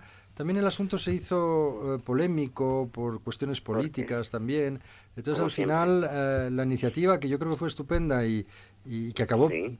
poniendo una lápida en la iglesia. Sí, sí, sí. eh, el Con una falta de ortografía, sí. por cierto. ¿Ah, sí? Sí, es curioso. La Real Academia de la Lengua ya ha puesto el autor de Persiles es Segismunda, cuando es Sigismunda, con I, no Segismunda. Y entonces, hombre, viniendo de donde vienes, Ya, ya. no conocer la obra de Cervantes en el lugar donde se supone que están los huesos de Cervantes, me parece que es un pecado de lesa majestad. Pero fue muy, muy interesante y muy bonita la, la visita que hicimos. Sí, sí, en primavera fue. Pues ojalá os dejen repetirla, porque yo creo que ese tipo de detalles están muy bien. Y a Cervantes le encantará, porque ha estado tanto tiempo ahí abandonado cogiendo polvo que seguramente le, le gustará mucho vuestra presencia. Bueno, hablando de polvo, mira que viene el lazo esta noche, estoy totalmente Cuidado con los polvos, cuidado con los entusiasmada. A ver, a ver, a ver. A ver por dónde Pues vas. hablando- hombre, no, el- este polvo es por esos escritores que, que claro, que deciden eh, cremarse. Entonces, claro, sus cenizas se van al mar, como el caso de, de Ramón. Sender, muy querido, por lógicamente, por, por Javier, Sí. por ser el, eh, claro, por Valentina, por Crónica Sí. de la que habéis hablado, ¿no? Y siguiendo con, con, con, ya no con los polvos, sino con, con estas cosas, vamos a llegar un poco ya a una de las, de las obras de Javier, que es una gozada, que es la de Pasión India, que es lo que contaba de la Maharani de Kaportala. No voy a hacer spoilers de sus novelas, está claro, pero es Claro, que es pero una... al final muere, ¿no? también- Claro, no, es que eso- eso Y es el mayordomo.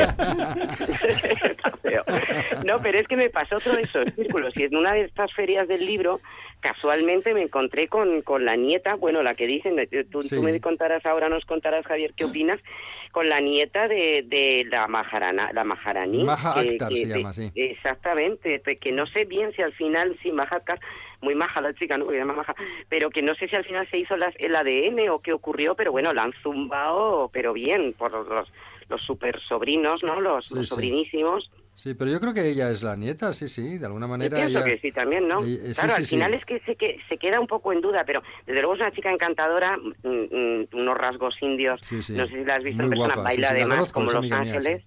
Sí. Sí, es mi amiga mía, la conozco y es un encanto de persona y yo, yo siempre he creído su historia. Y- Yo, sí, y- eso es lo que parece. Lo que pasa es que a la pobre le dan un poco como a ti, ¿no? Os, os, os dan pal pelo a los dos, ¿no? Tú, a, a ti con, con cada novela.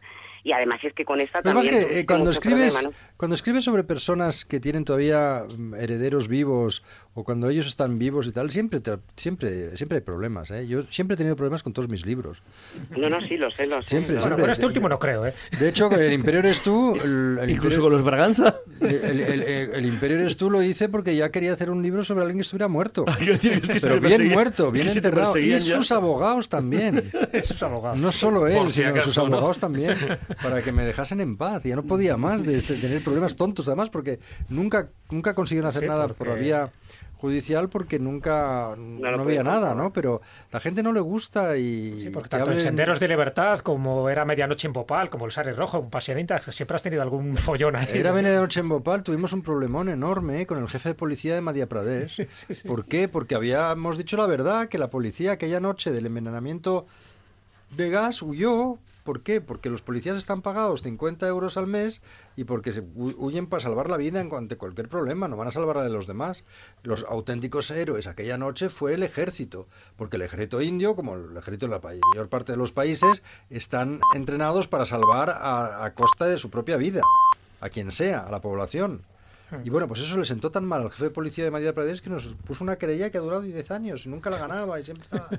Pero siempre, pero, o sea, siempre ha habido problemas. Siempre ha habido, ¿no? Bueno, menos estas últimas novelas. Menos, eh, menos ahora en, en, A Flor de Piel no, todavía no he tenido ningún problema. Va, los herederos de Balmis no te dicen nada, ¿no? Los herederos de Balmis. Oye, me han dicho, Marta, que has encontrado la tumba de Balmis. No, ojalá, No, ojalá. que va. Pero está- está en ello, en tú. No, no, estoy como, Sigue estoy como tú. Javier. Eh, eh, como tú dices, le enterraron en el Cementerio General del Norte.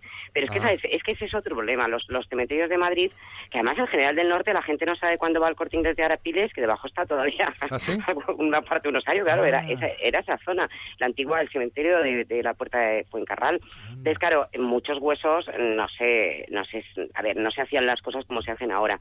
Ahora yo sé que, bueno, cualquier cementerio que de alguna manera se desmantele, sí que se van sacando, así que se va llamando a familias con mucha tranquilidad y tarda mucho en cerrarse un cementerio.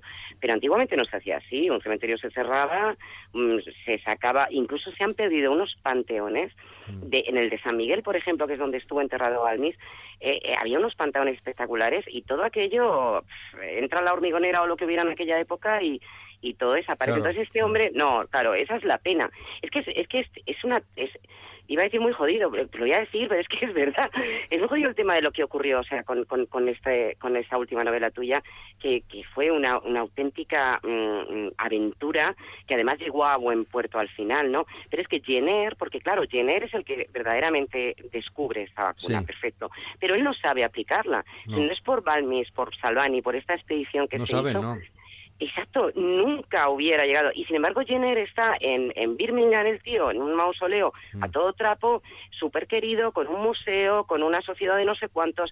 Y a nosotros, lo que tú dices, es que están eh, todos olvidados. Mira, el pobre Salvani acabó en, El pobre en- Salvani, en Bolivia. el pobre Salvani lo que me da mucha mucha mucha satisfacción es que ahí el libro ha servido para algo. Eh, Ah, sí. A raíz del libro, eh, el arzobispo de Cochabamba, el embajador de España en Bolivia y el alcalde de, de Cochabamba también, en fin, toda una serie de, de personalidades se han reunido y han puesto una placa en la catedral en honor a Josep Salvani, el médico que llevó la vacuna y que murió por vacunar a, a la gente del altiplano, ¿no? Y, y es la primera y única eh, vez que se le otorga, ah, se le hace algo, un homenaje. ¿eh? No hay nada en Y Cataluña. a tu novela. No hay nada en Cataluña sobre Josep Salvani, que era un cirujano de Barcelona de 26 años que era un prodigio de médico, ¿eh? y que fue en esta expedición.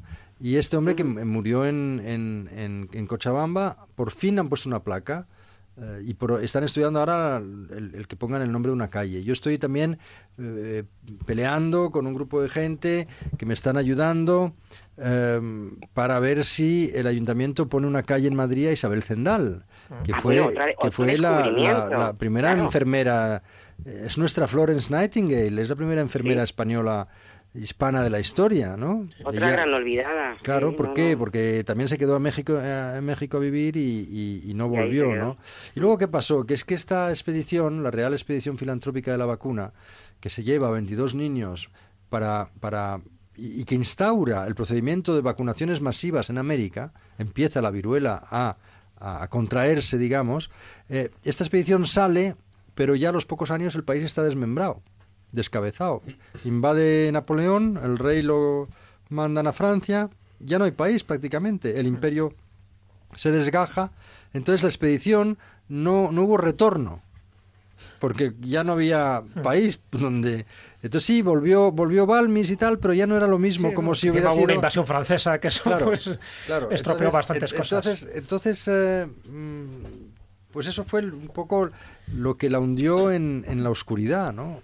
Esa expedición que fue un fulgor realmente en, en, en, en el ocaso del Imperio Español. ¿no? Pero luego también, eh, ¿sabes qué pasa con estas cosas? Que a, a menudo son es la- los propios descendientes, o por intereses eh, personales, económicos, o vete tú a saber, los que mueven un poco estas figuras. Claro, estamos hablando de Balmis, que ni siquiera reconoce a su hijo en sus cinco testamentos. Entonces, Mm. eh, Balmis pasó ampliamente de su hijo, de su mujer y de todo lo que había en España. Entonces, claro, eh, no hay descendencia. Isabel Zendal, pues le pasa lo mismo, Ah. tiene un hijo, pero el hijo tampoco te- tenía muchísimo interés en, en sacar No, nada. se, Entonces, se- claro, se quedó en México, sí, el hijo además. se quedó en. México, claro, y Salvani muere sin descendencia. Entonces, eh, Mm. Claro. este tipo de, de aventuras a veces es la propia familia, Claro. de alguna manera, las que las saca a la luz. O por lo menos tienen documentación. Porque, Sí. claro, en tu caso es que además no sabíais, ni siquiera, ¿no? Fue un trabajo de investigación tremendo saber que hasta la pobrecilla se llamaba Fendal, porque es que no sabía, No unos decían sabíamos. que eran vasca, que era... Sí. Claro, o sea que fíjate el nivel de olvido tan enorme como para ni siquiera saber ni su nombre y apellido, pero pero es como dices, em, mm, nosotros no sabemos reconocer, porque esto es, es, es tan grande como, como, como la conquista de América de Cristóbal Colón, pero no sabemos reconocerlo, no, no nos, o no nos sabemos eh, hacer valer de alguna forma, ya no de una Sí, esa, manera esa es una enfermedad, es una enfermedad que tenemos eh, aquí en España, sobre todo, porque en otros países y sobre todo en Europa no sucede eso, no sucede en Francia, no sucede en Italia, ni mucho menos sucede en Inglaterra o en Alemania. Y aquí en España, pues siendo lo que lo que se ha sido con toda la historia que hay detrás, pues parece mentira como que, que tengamos esa, ese modus operandi de nuestros antecesores, ¿no? De todas formas, eh, Marta, eh, te veo en breve con pico y pala buscando esa, esa tumba de Balmis, ¿eh? Pero vamos, ¿cómo decirte? Porque además es que cuando hicieron las obras precisamente a lo del Corte Inglés aparecieron un montón de huesos y, y- pero claro, es un poco como lo de Cervantes, en fin, son y no son y es que siempre quedará esa duda. Claro. Porque claro, ya no puedes hacer ADNs, entonces aunque tuviéramos donde, ¿qué, de- qué descendencia? ¿Con quién haces pruebas?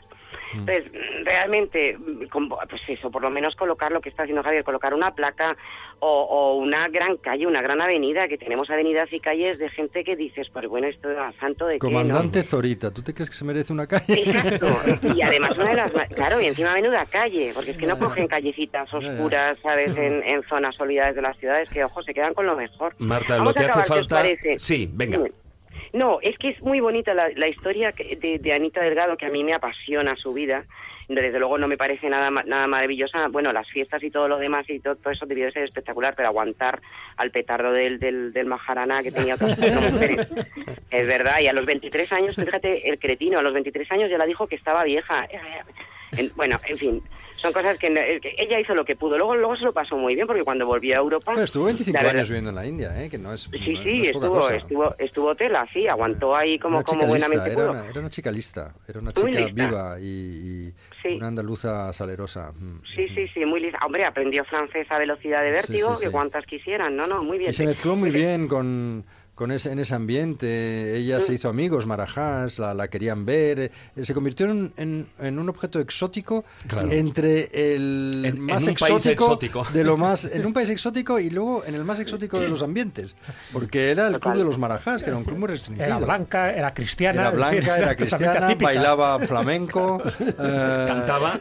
era salero, no tenía ningún respeto por ninguno porque no tenía, no había aprendido esas, esa precedencia. Las jerarquías. Entonces a uno le decía que por qué no comía carne, a otro le servía eh, cerdo cuando era musulmán, y, y- pero todo con mucha gracia. Entonces eh, las Sí, cosas con gracia pues, pues Castro pasan. en la India, ¿no? Sí, era un poco eso, sí, sí. No, Muy y además cuando la historia. Cuando volvió a Madrid la querían un montón también, porque Sí. claro, aquí, aquí todavía era más exótica. Luego, fíjate, pero luego cuando murió... eh, eh, eh, Bueno, la querían, la querían, pero la- para enterrarla. Sí, no, la querían y la despreciaron muchísimo. eh, Pues sobre Sí, todo la también. iglesia, la iglesia la trató muy mal. Claro, pero es que como ella quería, ella quiso enterrarse primero en San Isidro se- Sacramental y ahí la pusieron pega. Y luego la enterraron en San Justo, pero Mm. es bonito porque los últimos años de su vida los pasó junto a su, el que llamaba a su secretario, que no era su secretario, que era, que era, que era el Mm. Que se había, se había casado con su prima, exacto, Gin- Ginés Rodríguez Fernández Segura, que, que yo creo que fue uno de sus grandes amores, por lo menos la cuidó hasta el punto que poca gente sabe cuando van a ver la tumba, que es bonita, porque la tumba tiene una corona real Mm. y tiene también una daga sig, o sea, es espectacular y no te llama la atención en cuanto a que sea una tumba eh, que dices, Dios mío, que es, es muy sencilla, se la deshizo su hijo, pero es bonita. Es que justo detrás, si os fijáis eh, alguna vez que vayáis, en la parte de nichos de atrás está precisamente este hombre, Inés Rodríguez. Ah, Entonces, claro, él, él de alguna manera le prometió que, que siempre la cuidaría. Entonces, claro, él, de alguna forma, al estar en el nicho detrás, parece que la está vigilando, porque tiene delante la tumba de ella. Esa cosa linda. Bueno, casas románticas de cementerios, que ya sabéis que siempre me gusta, ayuda al amor. Bueno, o sea que para ver a Anita Delgado, o para ver al menos su tumba, ahí nos tenemos que ir A a, San Justo. a San Justo, aquí Hay en a Madrid. San Justo, está escondidilla. Ahí está no la mujer del. Maharás de Capurtala. El Maharana de... Maja- sí, Maharaja. Maharaja O sí. Marajá. Marajá, o Marajá, Marajá, es que nosotros decimos Marajá. Marajá de Realmente es. Sí, sí, Tiene sí. Un, un nombre dificilísimo. Además le decía, no me llames eh, por mi nombre, decía ella, pero bueno, después de lo que me ha costado aprenderme cómo te llamas, te tengo que llamar Maharaja. Eh, desde luego graciosa era. Era, era una mujer. Hacer una película que al final, ¿qué ha pasado? ¿La iba a hacer Penélope Cruz o qué? No, pero pues tampoco. nadie la ha hecho, nadie la ha hecho. Dicen que es muy cara. Yo todavía estoy esperando que alguien la haga. No, de vez en cuando me llama alguien, un productor americano, un productor suizo, un francés, y están los derechos libres. Y digo, sí, sí, están los derechos libres. Y luego ya no vuelven a llamar. Pues nada, Entonces hay- no sé hay qué que- pasa. hay que- Saca la calculadora. eso. Pero sería, sería una bonita película, desde luego. Es un. Bueno, yo veo películas de todas tus novelas, en Sí, realidad, sí. Javier. O sea, Desde luego tengo que sí. vicio. Desde luego que sí. Por supuesto, la de A Flor de Piel, su última novela, esa epopeya. Eh, desde luego que la, esa expedición Balmis tiene que tener una película. Otra. Muchas Otra gracias, película. Marta, Nada, por haber hombre, estado esta noche con cómo no. nosotros. Un beso, Un Marta. besazo muy fuerte. un besito grande. Hasta luego. Marta.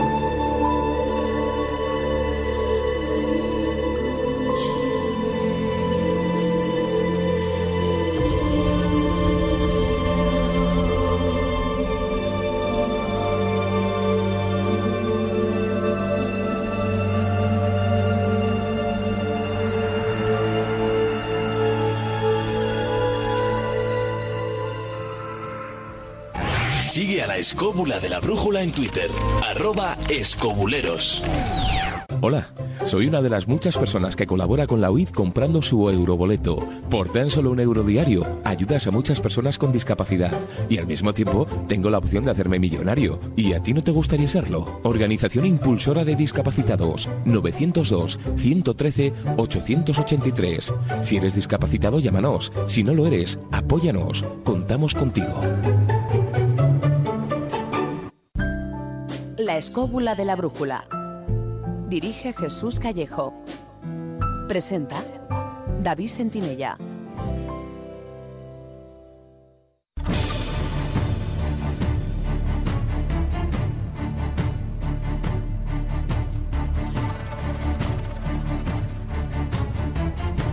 Comienza El Filandón.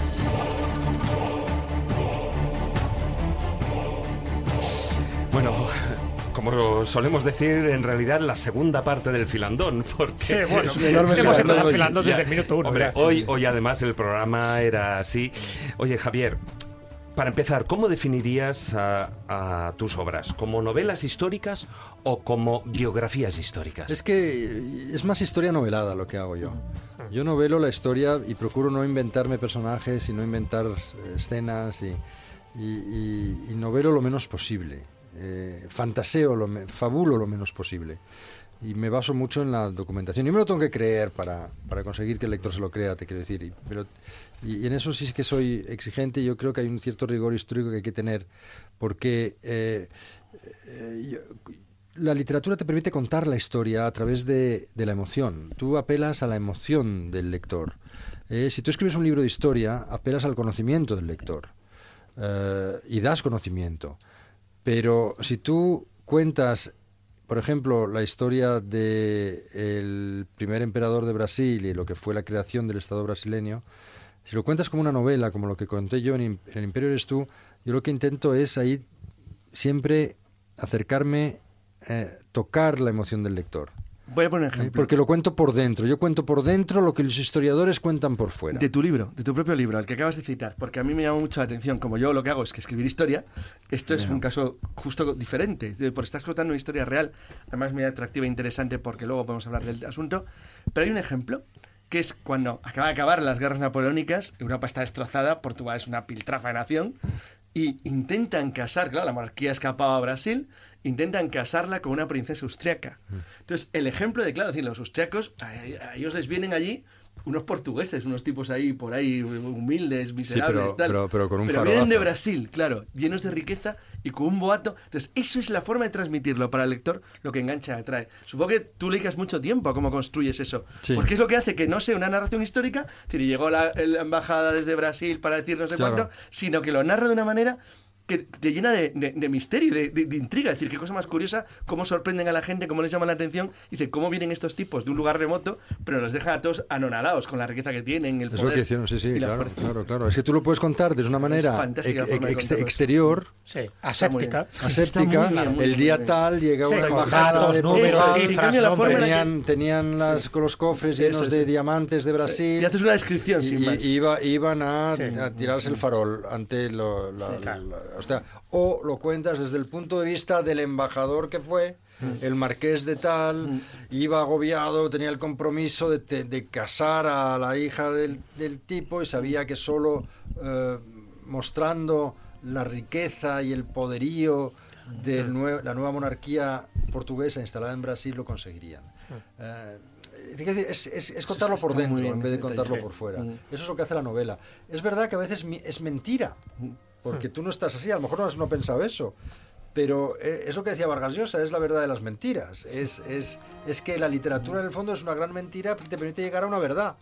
Bueno, pero lo que inventa realmente son los diálogos. Todo lo demás Sí, es histórico. los diálogos. Los diálogos, evidentemente, no estabas allí, no, No- sabías no lo que dijeron. ahí, no. Pero la documentación está ahí, No, la solo en esa Sí, pero que, por ejemplo, en mi caso me, me gustó, es- lo pongo como anécdota de, de- de tus libros, porque es la forma de traer al lector, es decir, de meterle dentro de una Sí. historia. Y es que él tiene que ver la cosa no como un ensayo, que es lo que hago yo, sino tú estás contando tu historia. Entonces me gustó la forma de, claro, decir, porque además, en mi caso, que me, me gusta esa época en concreto, decir, tú planteas a la Austria, que acaba de mencionar a Napoleón, que está en pleno Congreso de Viena, que están crecidos, y de repente aparecen estos tipos ahí que vienen de Sao Paulo, de Río de Janeiro, ahí para intentar Y, y impresionar. con- y consiguen una princesa. Exacto, y conseguir este una princesa personaje que llega Y de la corte a Brasil, más refinada de Europa, del país más avanzado del mundo, que era Austria en aquel entonces, esta mujer llega con toda la ilusión del mundo para casarse con el emperador de un país que no es ni país, Exacto, que es, una- que es la selva, que es la selva. Cuando llega Leopoldina a, a Río de Janeiro para... Claro, ella llega, eh, es una mujer moderna, dentro de, de- de lo que cabe, es una mujer culta, y llega con... Con, ay, ¿cómo se llama? con insectos, porque colecciona Sí, hace un bestiario, un Sí, sí, bichito, es como sí, un bestiario de sí, esos. ¿Cómo se dice? Una entomóloga. Entomología, entomología. Y claro, abre esas, es- esas chismes de insectos y se la enseña al, a- al, al bestia del que iba a ser su marido, que era el emperador de, de- de Brasil, ¿no? El hijo del rey de Portugal, que ve esos insectos, la ve a ella y dice, Dios mío, ¿qué es esto? ¿No? Él quería una mujer coqueta, pintada, maquillada, tal, y ella no se pintaba nunca, no, no era coqueta, era una mujer culta, una mujer que le interesaba. Y claro, son dos mundos que chocan, ¿no? Ahí, ¡paf! irremediablemente. Y, y- y lo bueno ahí es que tuve eh, fantástico es que para poder reconstruir el calvario sentimental que esa mujer pasó en Brasil, porque estaba enamoradísima de él, eh, hasta su muerte, tuve acceso a sus cartas. Ah, ella, ella lo escribió todo. Ella escribía todo, escribía a su hermana y escribía a su padre. Entonces esas cartas que eran originalmente en alemán fueron traducidas, eh, les eché el guante y claro, eso me, me dio un material estupendo. Yo creo que la parte de Leopoldina es casi lo mejor, mejor del libro, bueno, por lo menos según los lectores. Bueno, la parte de Amelia también tiene lo suyo, pero bueno, la verdad sí. que puso los cuernos como todo lo que quiso, ¿no? La pobre Bueno, Leopoldina. Bueno, que por cierto, Amelia eh, está incorrupta. Fue hace poco. Sí, señor. eh, sí, señor. Hace poco muy curioso, eh, sí, fue hallada. bueno, sacaron de la tumba además los descendientes Ah. de, eh, de- de- del primer, de, vamos, de, De Pedro. de Pedro I.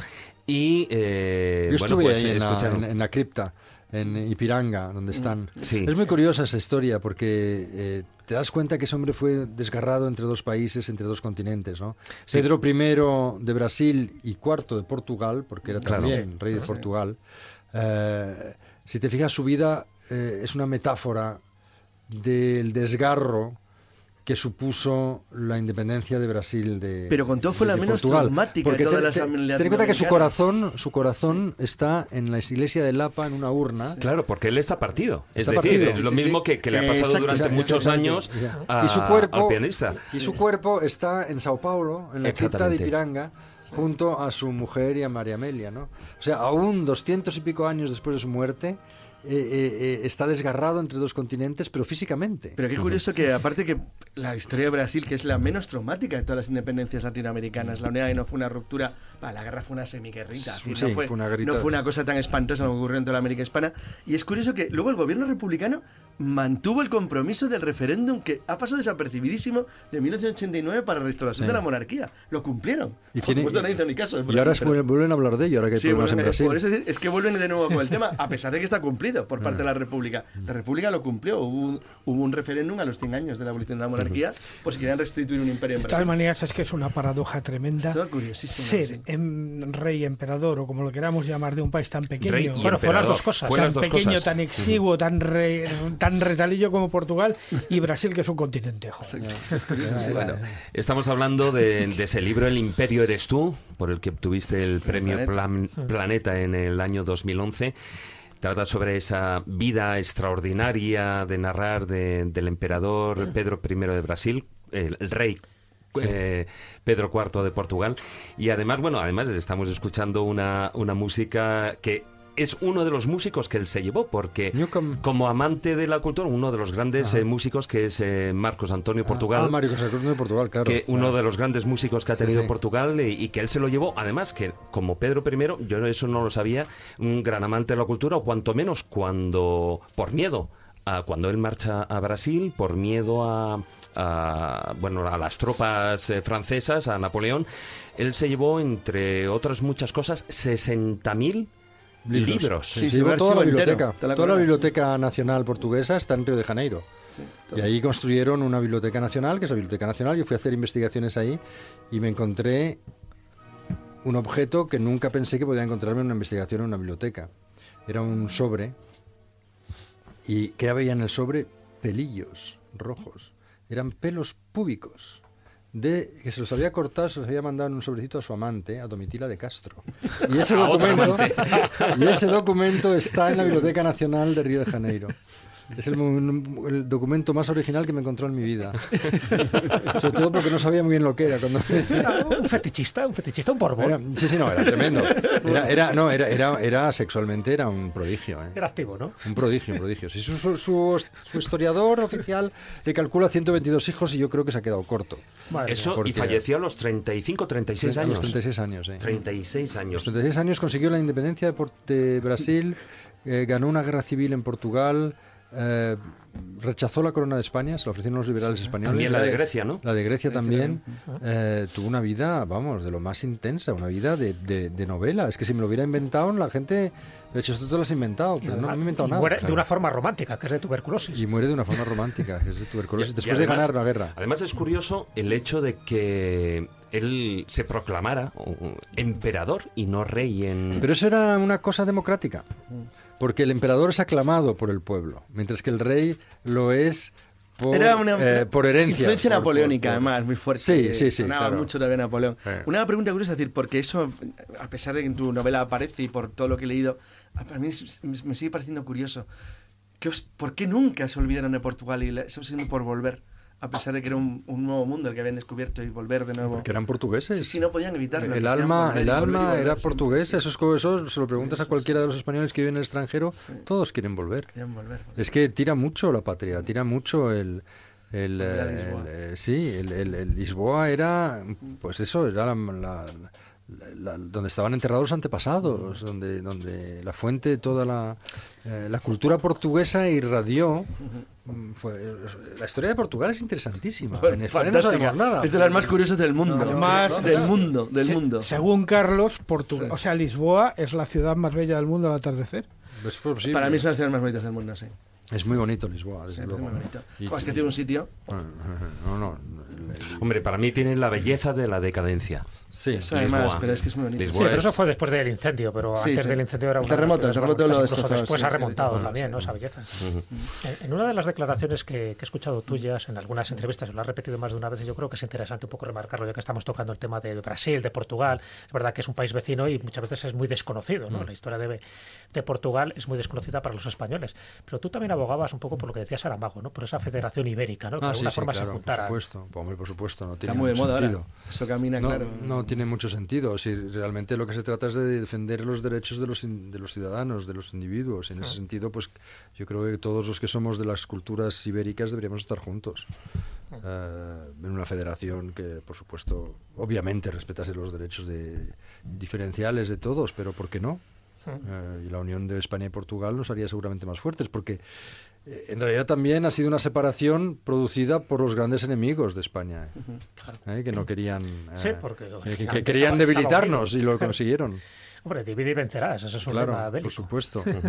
Me gustaría dar un salto, un salto y ir a uno de los libros, no polémicos, pero posiblemente que más, eh, más trabajo y más difíciles eh, yo creo que te habrá costado escribir, ¿no? Era Medianoche en Bhopal. Sí, En ese. el- lo escribiste en el 2001 Con y Dominique. tratas esa con tu tío, con Dominique Lapierre, y eh, trata de esa, ese desastre de Bhopal, esa que tuvo Fue lugar el en- mayor desastre industrial de la historia, hoy se sabe, y fue un... No solo un- de un- India, sino de la sí, historia. de la historia, sí. Fue un escape de gas de isocianato de metilo de una fábrica de pesticidas en el norte de la India, en el centro de la India, una ciudad muy bonita, Bhopal, una ciudad de, influencia urdu, uh, con gran ah, población musulmana. Em, y esa nube, pues, em, salió de una fábrica que había sido un sueño, un sueño de progreso, un sueño para llevar pesticidas baratos a los campesinos mm, empobrecidos de la India y que acabó como una pesadilla terrible, porque eh, para ahorrar dinero se, se obviaron los sistemas de seguridad más básicos hasta que hubo un accidente. Y este accidente causó la muerte de 30.000 personas y sobre todo lo que es terrible de la tragedia de Bhopal es que sigue viva hoy en día, porque ahora hay problemas con los nietos, hijos y nietos de las víctimas de Bhopal que nacen con problemas de salud terribles y con malformaciones terribles. ¿no? ¿Por qué? Porque nunca se pudo hacer justicia ahí. Y nunca se hizo justicia porque la multinacional nunca reveló el componente exacto de la sustancia gaseosa que se había escapado de aquella fábrica, porque eso equivaldría a, a admitir culpabilidad. Por razones puramente jurídicas nunca lo hizo. Eh, al no poder hacerlo no se puede hacer un protocolo para poder tratar el síndrome de Bhopal, como aquí se hizo cuando hubo el síndrome del aceite tóxico. Inmediatamente se hizo un protocolo médico para poder tratar a los intoxicados por el aceite de colza. de colza, ¿no? Eso en Bhopal no se ha podido hacer, o sea, esa gente está todavía esperando justicia. 30, 30 y pico años después. No han tenido justicia, no han tenido una reparación justa, es una, es una herida en la piel de la humanidad, la tragedia de Bhopal. Eh, ¿De, de cuánta gente damnificada estamos hablando? Porque Estamos en, en una hablando de primera medio instancia millón de fueron personas. 30.000. Sí, pero estamos de- hablando en de general medio, directa. de medio millón de personas. Es más que, más que el número en sí, es que es un auténtico, una metáfora de cómo en ciertas partes del tercer mundo, en ciertas partes del mundo hay dos tipos de individuo. El individuo que tiene un valor para una compañía de seguros y el individuo que es prescindible. Y los pobres, las pobres víctimas de Bhopal, que eran, era el barrio más pobre, el barrio de Chabolas alrededor de la fábrica, eran de esta gente prescindibles. Y eso es lo que nos enseña Bhopal, ¿no? Es eh, que eh, eh, hoy en día eh, se trata todavía a la gente como si no fueran gente. Tú estuviste allí siete meses, ¿no? Sí, yo estoy, yo estoy mucho tiempo ahí. Yo me enamoré de la India en Bhopal, realmente. Y mm, hablé con muchas víctimas. Fue un, fue un tema muy difícil de hacer porque había que reconstruir cómo había sido el accidente. Luego, una fábrica química no es algo muy sexy como para saber cómo funciona. había que encontrar los arquitectos que lo habían hecho, los ingenieros, los químicos, los, la gente que lo había soñado como una cosa estupenda, ¿no? Y un poco eh, eh, rehacer esa historia, ¿no? Porque una fábrica que es el florón, el- el ejemplo de la mayor tecnología más avanzada del mundo, de repente la cosa se estropea hasta convertirse en una tragedia tremenda que dura 30 años. Eh, eh, una catástrofe, digamos, más que una tragedia. Porque de la mayoría de, las, eh, de los problemas y de los accidentes, eh, o sea, mañana hay un terremoto y pasado mañana ya empieza a recuperarte, ya, te recuperas. Empieza la cosa, mm, ¿sabes? Pero es que Bhopal, mm, ese punto no, se- no se ha llegado, no se llega nunca, ¿no? Y fue, fue muy, muy terrible. Para, para mí fue una gran lección sobre el poder de la escritura.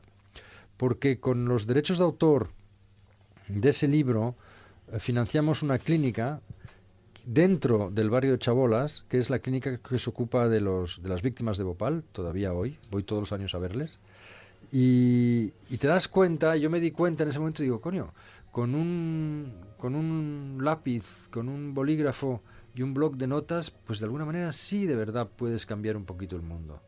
¿Eh? Em, no, no quiero que esto suene pedante o... No, pero es o- aquello que decían, ¿no? Que es más fuerte, ¿no? El puño o la pluma. Claro, claro, es que te das cuenta de que con el dinero que hemos sacado hablando de la historia de esta gente, hemos podido devolvérselo a esta gente en forma de una clínica que está especializada en el síndrome del envenenamiento de Bhopal, es la única que hay, de hecho, y que funciona muy bien, se llama la Sambhavna Clinic, acepta donaciones, lo digo, eh, y, está en el corazón de un infierno, que es ese barrio tremendo de, de, Bhopal. Y eso lo pudimos hacer gracias a los derechos de autor del, libro, ¿no? Entonces es, un poco una lección para todo el que quiera ser escritor, que no solo se trata de entretener a la gente que vive confortablemente en tu país, sino que además puedes de alguna manera contribuir directamente a cambiar o a mejorar la sociedad o el mundo que te rodea, ¿no? De hecho, acabas de venir hace unos meses Sí. de Bhopal. No, hace un mes, sí, hace un allí. mes, ¿no? Y sé que sigues un poco pues, la trayectoria de muchas personas que aparecen en tu obra. Eh.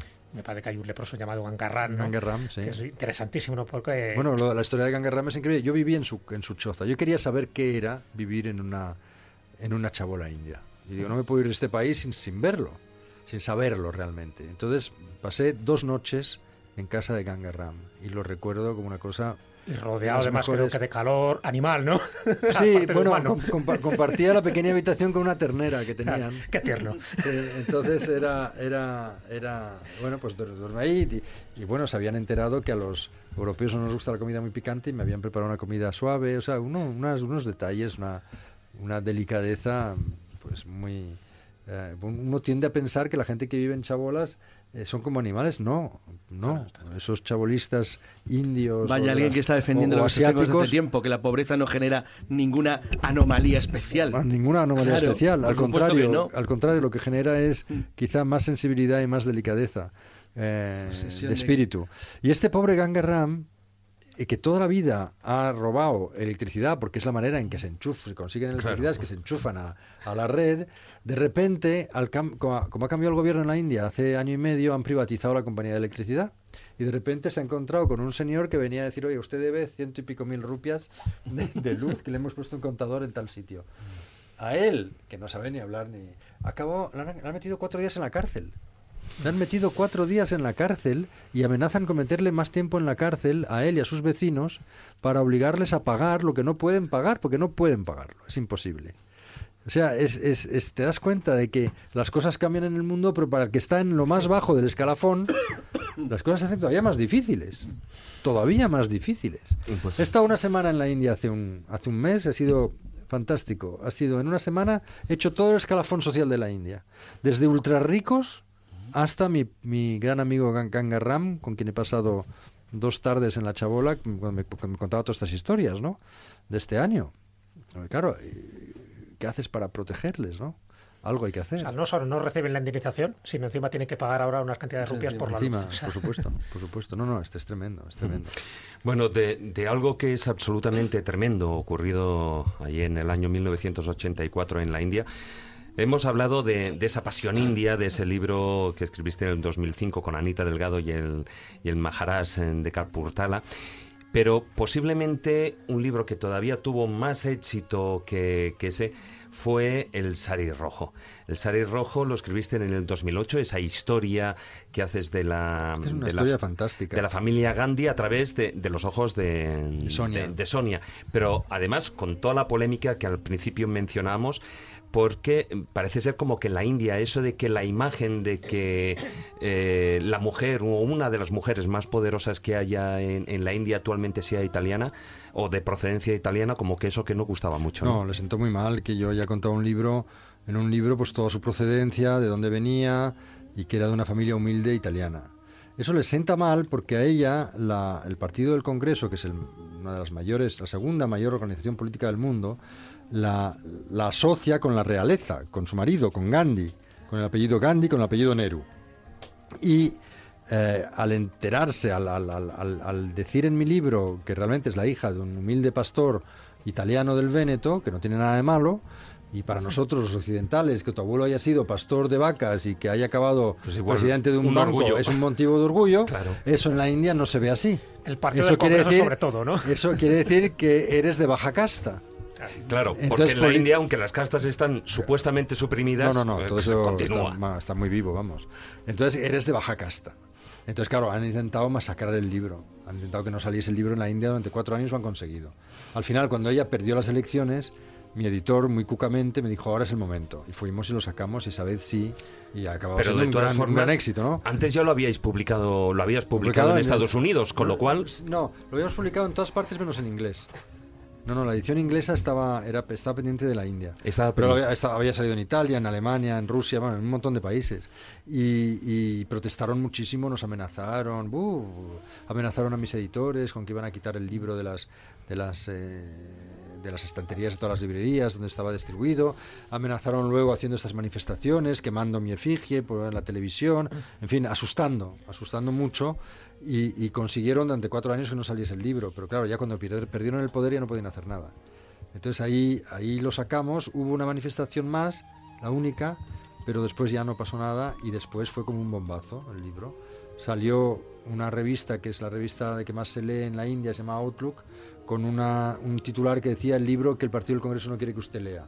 Claro, pues eso ya es Al día siguiente todas las televisiones quieren hacer una entrevista y el libro, el libro ya petó. Bueno, una de las consecuencias o casi moralejas que se podía sacar de, de este libro, ¿no? de las consecuencias que ha tenido, es que al final la gente no lee, que es fácilmente manipulable, porque lo que hizo el partido del Congreso, No leyó el una libro. facción. ¿eh? El libro no estaba en inglés, no Por lo eso podía haber leído. Nadie lo pudo haber leído. No. Sin embargo, fíjate las manifestaciones que hubo, porque yo vi también en televisión algunas de esas Eh. manifestaciones, en fin, enfurecidas, con odio, hacia ti, que no te conocían de nada, hacia una obra que no conocían de nada, y encima sí. que pones bien a la familia Nehru Sí, Gandhi. sí. Entonces, ¿cómo se puede manipular hasta esos niveles, ¿no? La gente. O sea, que Hasta puede ser extrapolable a otros tipos de países.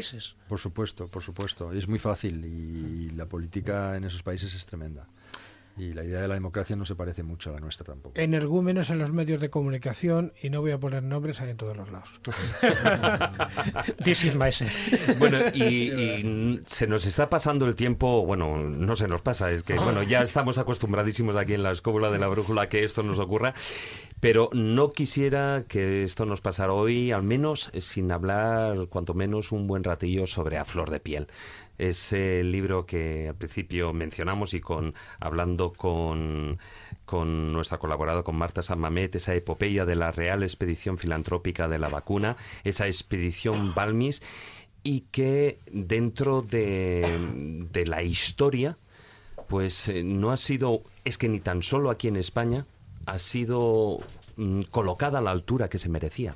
Ya, pero lo mismo, lo mismo ha pasado con la expedición en sí. Decir, ha, ha caído en el olvido y no parece que les interese mucho a los españoles rescatar esto. Y sin embargo es una gran página de la historia de la medicina española y de la historia de España en general. Eh, para refrescar la memoria de los lectores, diremos que la expedición Balmis, la expedición, la Real Expedición Filantrópica de la Vacuna, se organiza en 1803, lo organiza el rey Carlos IV y la idea es llevar la recientemente descubierta vacuna de la viruela, la primera vacuna que se descubre en el mundo, a América porque la viruela causaba estragos en las poblaciones americanas. El rey recibía constantemente protestas de los nobles americanos quejándose de que su mano de obra caía como chinches a causa de la viruela.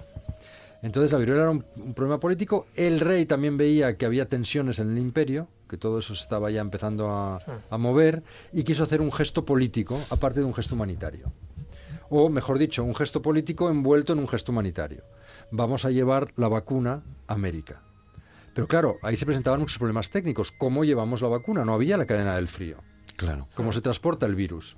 Entonces es cuando entra en juego Balmis, un médico alicantino bastante genial, que había vivido en México, un hombre que vivía para- por su trabajo, enamorado de la medicina, enamorado de su de- de- un- vocacional 100%, un hombre que tenía una gran visión y una gran visión humanitaria, pero que fue capaz de abandonar a su mujer y a su hijo. O sea, un, un- un- un Cristo, un- Y además una, una allí, contradicción. en- cuando estaba en América, no lo decía, que no, él tenía no, mujer no, hijo. no, no, no lo decía, no, era un tipo raro, un tipo raro, pero un tipo muy brillante y muy genial, que le dice al rey, eh, señor, la única manera de llevar la vacuna es llevando a niños y encima huérfanos. Y el rey dice, ¿cómo que niños? No podemos eh, utilizar soldados, porque es más fácil para mí o- Claro. mandar a soldados. No, tienen que ser niños porque tenemos que estar seguros de que no han estado en contacto con el virus y que no, la- en cuyo caso la vacuna no prendería. Y luego tienen que ser niños huérfanos, majestad, porque qué padre en su sano juicio nos va a dejar a sus hijos para llevarles al otro lado del, del Atlántico. Claro. Entonces, como los hospicios eran, estaban, digamos, apadrinados por la monarquía, el rey se sentía padre espiritual de todos los huérfanos de España. Entonces dijo, bueno, en el fondo el- es mejor el destino, el destino de estos niños, van a participar en una operación para salvar a la humanidad y, y siempre es mejor el destino que puedan encontrar en América que el que, eh, que el que puedan encontrar aquí. Y porque encima yo, como la monarquía se va a comprometer en darles una educación, en procurar encontrarles casas de apoyo y tal. Y así salió, y así salió la, la- la expedición de la vacuna, con 22 niños huérfanos a bordo, una enfermera que se llamaba Isabel Zendal, que era la rectora del hospicio de La Coruña, que fue un, un personaje absolutamente fundamental para que esto se llevase a cabo, que era la encargada de llevar, la única mujer en, el- en la expedición, la encargada de cuidar de estos 22 niños, de los cuales 7 tenían 3 años de edad. ¿eh? Tres Los años. meten en un También velero. estaba su hijo. También estaba su hijo, sí.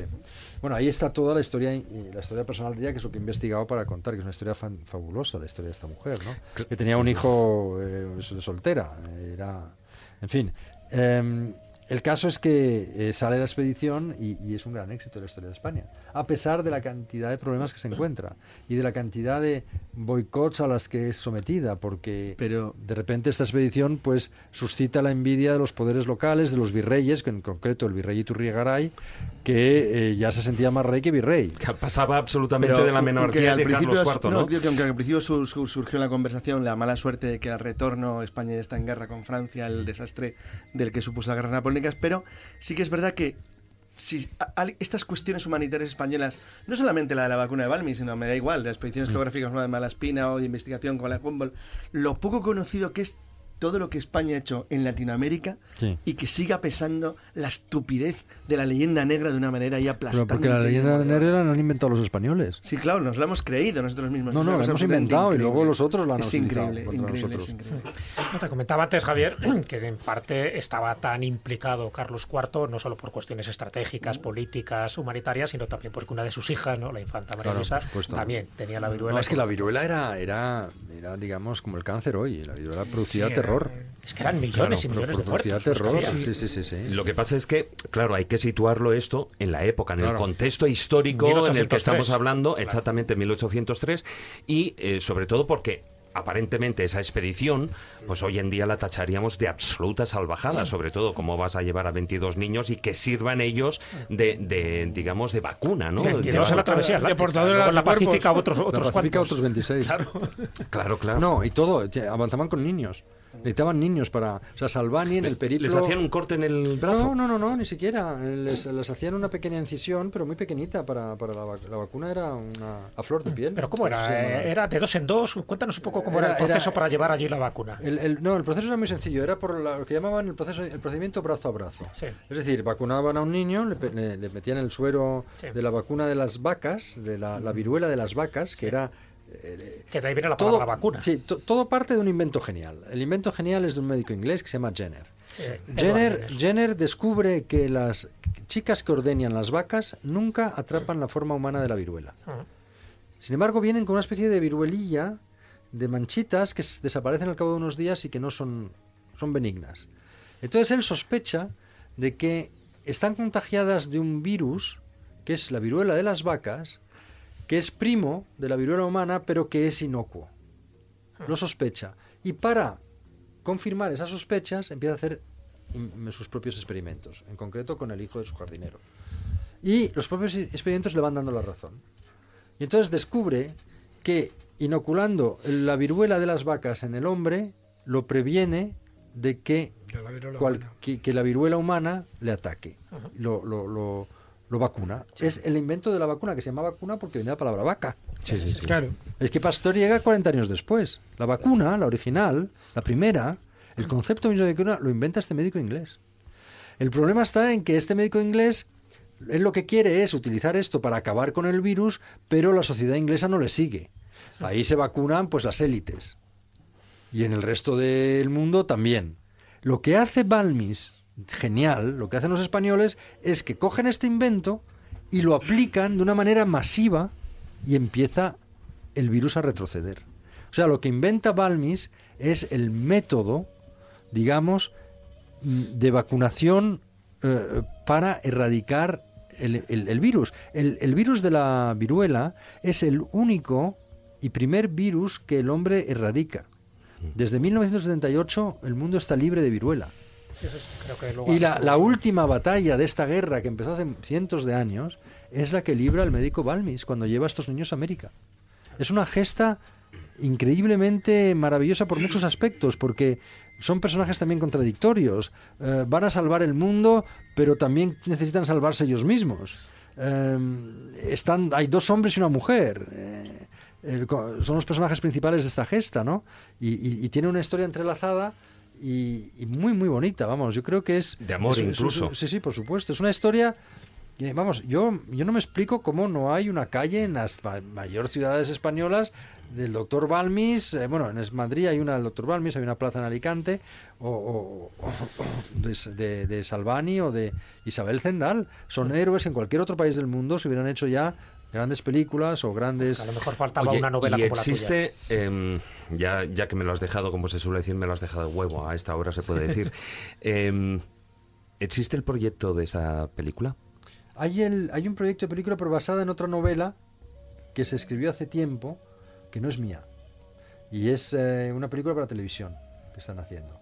Pero yo he recibido algunas eh, gente interesada de Estados Unidos, pero no nunca acaban, no sé, todo el mundo me dice que, que- Porque que es que son muy tiene caras. todos mis, los tintes. Mis, mis- mis libros son muy caros de llevar al cine. Tiene todos los tintes, bueno, pues, eh, además que tú conoces lo que es el guion Es una gran cinematográfico, epopeya, ¿no? es- es una claro, gran es una, epopeya. una epopeya preciosa que tiene de todo. Tiene amor, tiene viaje, tiene aventura Sí, y, sí. por supuesto, eh, bueno, pues además abarca diferentes... Tiene humanidad, sobre humanidad, todo, ¿no? La gran gesta humanitaria de toda la sí, historia de la humanidad. Ese punto que además eh, engancha todavía mucho más como engancha la novela, efectivamente. Es, es ha sido una gran gesta de la medicina española, de la tecnología española, porque había que, controlar muchos aspectos tecnológicos en aquella época para llevar a cabo este, esta expedición y, en definitiva, una gran página de la historia española, olvidada. Y Del yo lo que he querido es rescatarla del olvido. Del complejo de los españoles con respecto a sus logros en medicina, eh, un caso muy concreto también es el de Arnau de Vilanova, o sea, que, que- que olvidado. Y sin embargo, el protomedicato nace con Arnau de Vilanova, hasta entonces, o sea, que te pudras, o sea, Claro, claro. Pero está, así- está, está, está así. Entonces, es lo que digo yo, que haya una calle que se llame Comandante Zorita y que no haya una calle Malaspina o que no haya una calle Isabel Zendal o, sobre todo o una avenida del doctor Balmis que, pues no, pues no está bien. Y las consecuencias de esa expedición humanitaria filantrópica que curó a más de medio millón de personas. Bueno, la, la- la expedición en sí eh, indirectamente llegó a curar a mí. Sí, fue el principio, fue el principio del retroceso de la viruela en América. A partir del momento en que... ¿Por qué? Porque la expedición no solo va a llevar el virus, sino que va con un programa para enseñar a vacunar. Y para que en la más pequeña aldea americana, si no hay médico, se le enseñe al cura a llevar un libro de vacunación paralelo al libro de bautismo que se convierte en algo obligatorio. Porque es lo que decía Balmis, hasta que cada españolito, cada negro y cada indio no esté vacunado al nacer, no vamos a poder acabar con el virus. Bueno, y ya se nos va el, se nos va el tiempo, apenas un minutito, que, que además lo ilustramos con esa, con esa canción de, de Maná cuando Los Ángeles Lloran, dedicada a Chico Méndez, precisamente a, a tu primer libro, el protagonista de tu primer libro, Senderos de Libertad. Y hablando del primero, vamos con el último. No el último a flor de piel, que es el que ahora está en la calle, sino el que ahora está en el tintero. ¿Cuál es? No hay todavía. ¿Todavía no hay? ¿Estás No buscando hay, no temas? Estoy buscando temas, sí. Así que yo apelo a los radioaficionados y los radioyentes a que, a que me, me propongan historias fabulosas. pues ahora en vez de darte vueltas por el mundo, te llevo yo por algún sitio de España y igual te Sí, inspiras. pero si es que viajar. es de- Oye, uno de los mejores libros de viaje lo escribió Cela, era el viaje a la Alcarria, que mira que está cerca de Madrid. Sí, sí, sí. Hermoso libro. De Es que hecho, está diciendo, es un estado del ánimo, es un dice un oyente mente, ¿no? que nunca ha salido de Valladolid. que- ¿Qué opinión merece eso? Pues que- que seguramente que es un hombre feliz. Porque es un No necesita buscar la felicidad en otros sitios. pucelano de honor. Bueno, muchas gracias, eh, Gracias a Javier, por haber estado con nosotros y te invitamos a que escuches ahora ese- esa historia bífida, cortita pero intensa, de nuestro compañero Miguel Salas.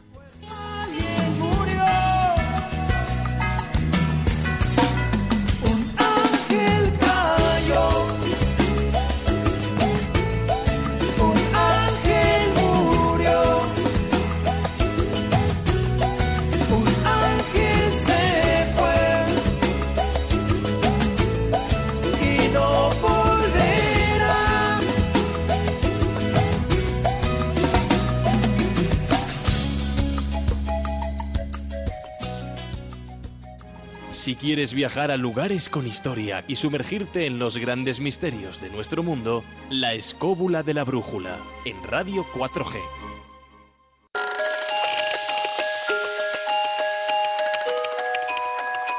Historias bífidas.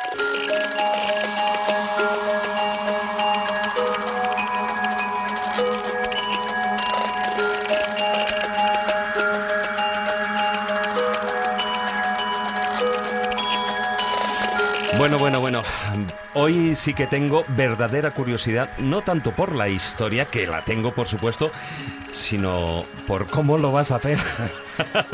Aquí el misterio va a ser si llego al final del cuento o si me Bueno, quedo por el camino. Sí, ¿no? o si no.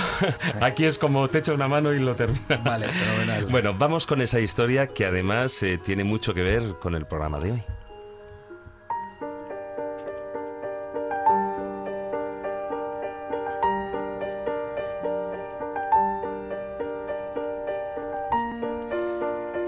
Carlos falleció el primer día del otoño. Era la única familia que le quedaba, y cuando le llamaron de la residencia para que pasara a recoger sus pertenencias, llevaban 25 años sin verse. Carlos no era un hombre proclive a mostrar, a mostrar sus sentimientos en público, pero apenas pudo controlar su ira cuando la recepcionista le entregó un sobre acolchado del tamaño de un libro. Si solo es esto, podían haberlo, haberlo tirado, dijo él. Su abuelo insistió mucho, señor García, respondió ella.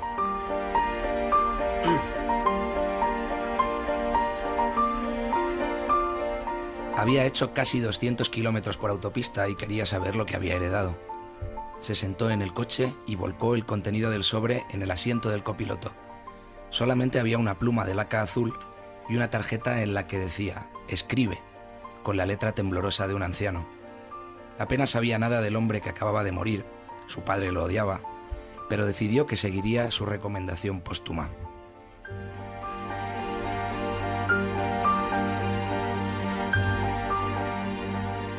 En cuanto llegó a casa, cogió folios en blanco y se sentó ante ellos.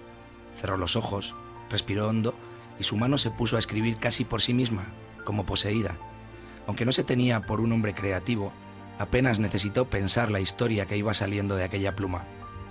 Cuando puso el punto final y miró el reloj, se quedó de piedra. Habían pasado siete horas, las mejores de su vida. Se levantó, se pegó una ducha, eufórico como nunca antes se había sentido.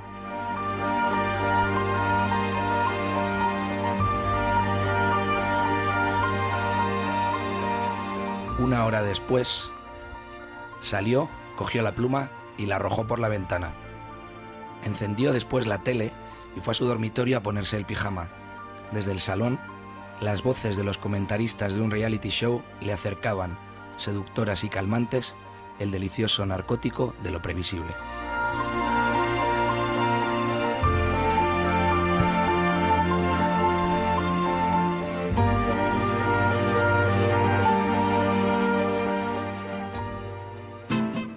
La escóbula de la brújula. La escóbula de la brújula.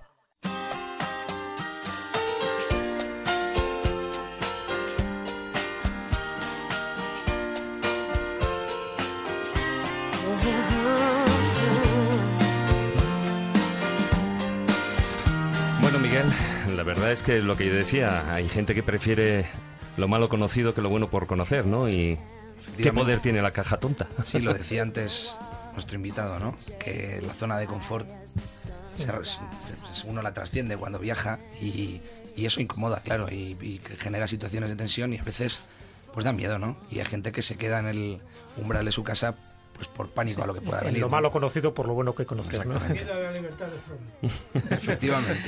Bueno, bueno, y antes de, de despedirnos, vamos a comentar unas cosillas, Jesús, porque ya estamos preparando, bueno, dos cosas. Por una parte, estamos preparando eh, un nuevo programa que vamos a hacer eh, fuera de este estudio, fuera de... Fuera de nuestra zona de, confort. De, nuestra zona de confort en, en Radio 4G Madrid. Y, y cuéntanos un poquitín lo que se está Eh, organizando. Avanzamos un poco, sí, porque va a ser dentro de un par de semanas, lo cual invitamos también a todos aquellos que quieran estar con nosotros presenciando cómo se hace una grabación de un programa y además en este caso un programa rico, rico, muy jugoso porque va de gastronomía, la gastronomía del barroco, la gastronomía del siglo de oro para saber lo que comía, lo de Vega, Lope de Vega, Quevedo, Cervantes o incluso las clases altas. ¿no? Eh, lo haremos en un restaurante de Madrid, eh, cerca de Madrid, en el Normandí Ondarreta. Ya diremos datos un poco porque aparte de lo que hablemos en ese programa, que será muy jugoso, ya digo, muy gastronómico, luego habrá un menú, un menú de degustación de lo que se comía en aquella época, incluido las atascaburras, incluidos los duelos y quebrantos, porque yo creo que va a ser un programa totalmente diferente, donde no solo nos vamos a ir por la parte teórica, sino que luego vamos a bajar a los vagones. vamos a catarlo, ¿no? y vamos a catarlo, y todo aquel que quiera acompañarnos para catar y sobre todo eh, compartir con nosotros ese comercio y ese bebercio. Contaremos más datos, pero bueno, que quede claro que el día 15 de abril tendremos 15 de abril, ya lo sabéis, eh, vamos a hacer el programa ahí en directo, además, ese sí será en directo con comida después, eh, aquí a las afueras de Madrid, estar pendientes de, nuestra, de nuestra página en Facebook y también lo comentaremos aquí, pero también estamos preparando una nueva ruta para el domingo 25 de abril, además, Maese, una ruta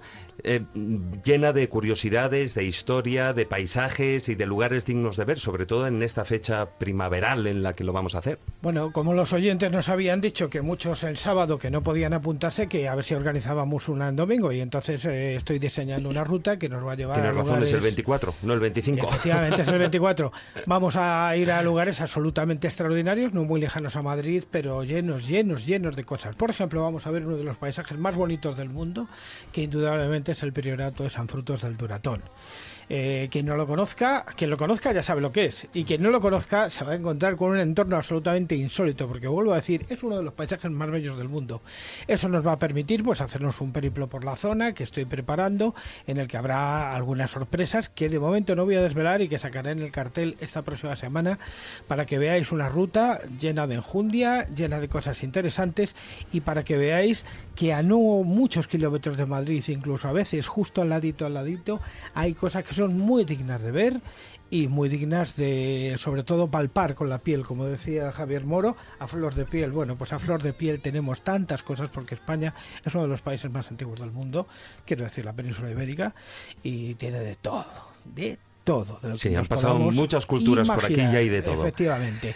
Y no muy lejos. Bueno, pues vámonos despidiendo. Muy buenas noches, eh, Miguel. Muchas gracias por haber estado esta noche aquí con nosotros. Buenas noches.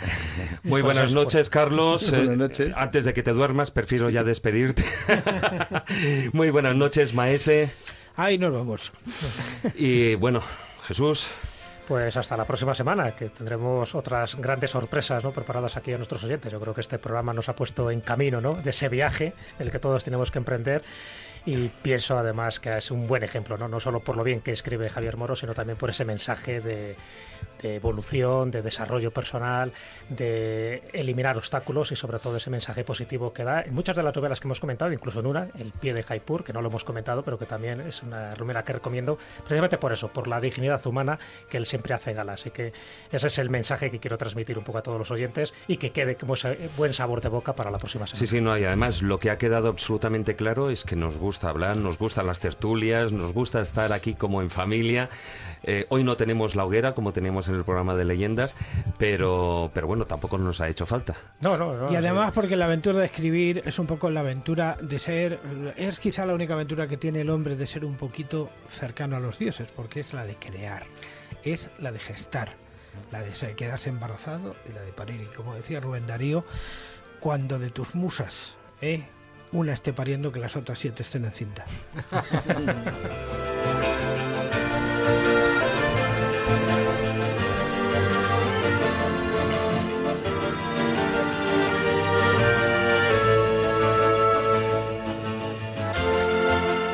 Bueno, despedirme también de Víctor San Román, que está ahí al otro lado de la pecera, contento, feliz como una perdiz, porque ya van a dar las 12 de la noche y lleva una jornada muy larga. Y a todos vosotros, queridos amigos escobuleros, muchas gracias una semana más por acompañarnos durante estas dos horas de programa. Os recordamos, como hago siempre, en nuestra página web, laescóbula.com, y en las redes sociales, pues nuestra presencia en Facebook, la página oficial La Escóbula de la Brújula, y en Twitter, nuestro perfiles arroba escobuleros. Muy buenas noches amigos. Tratad de ser felices e ilustraos. Hasta la próxima semana.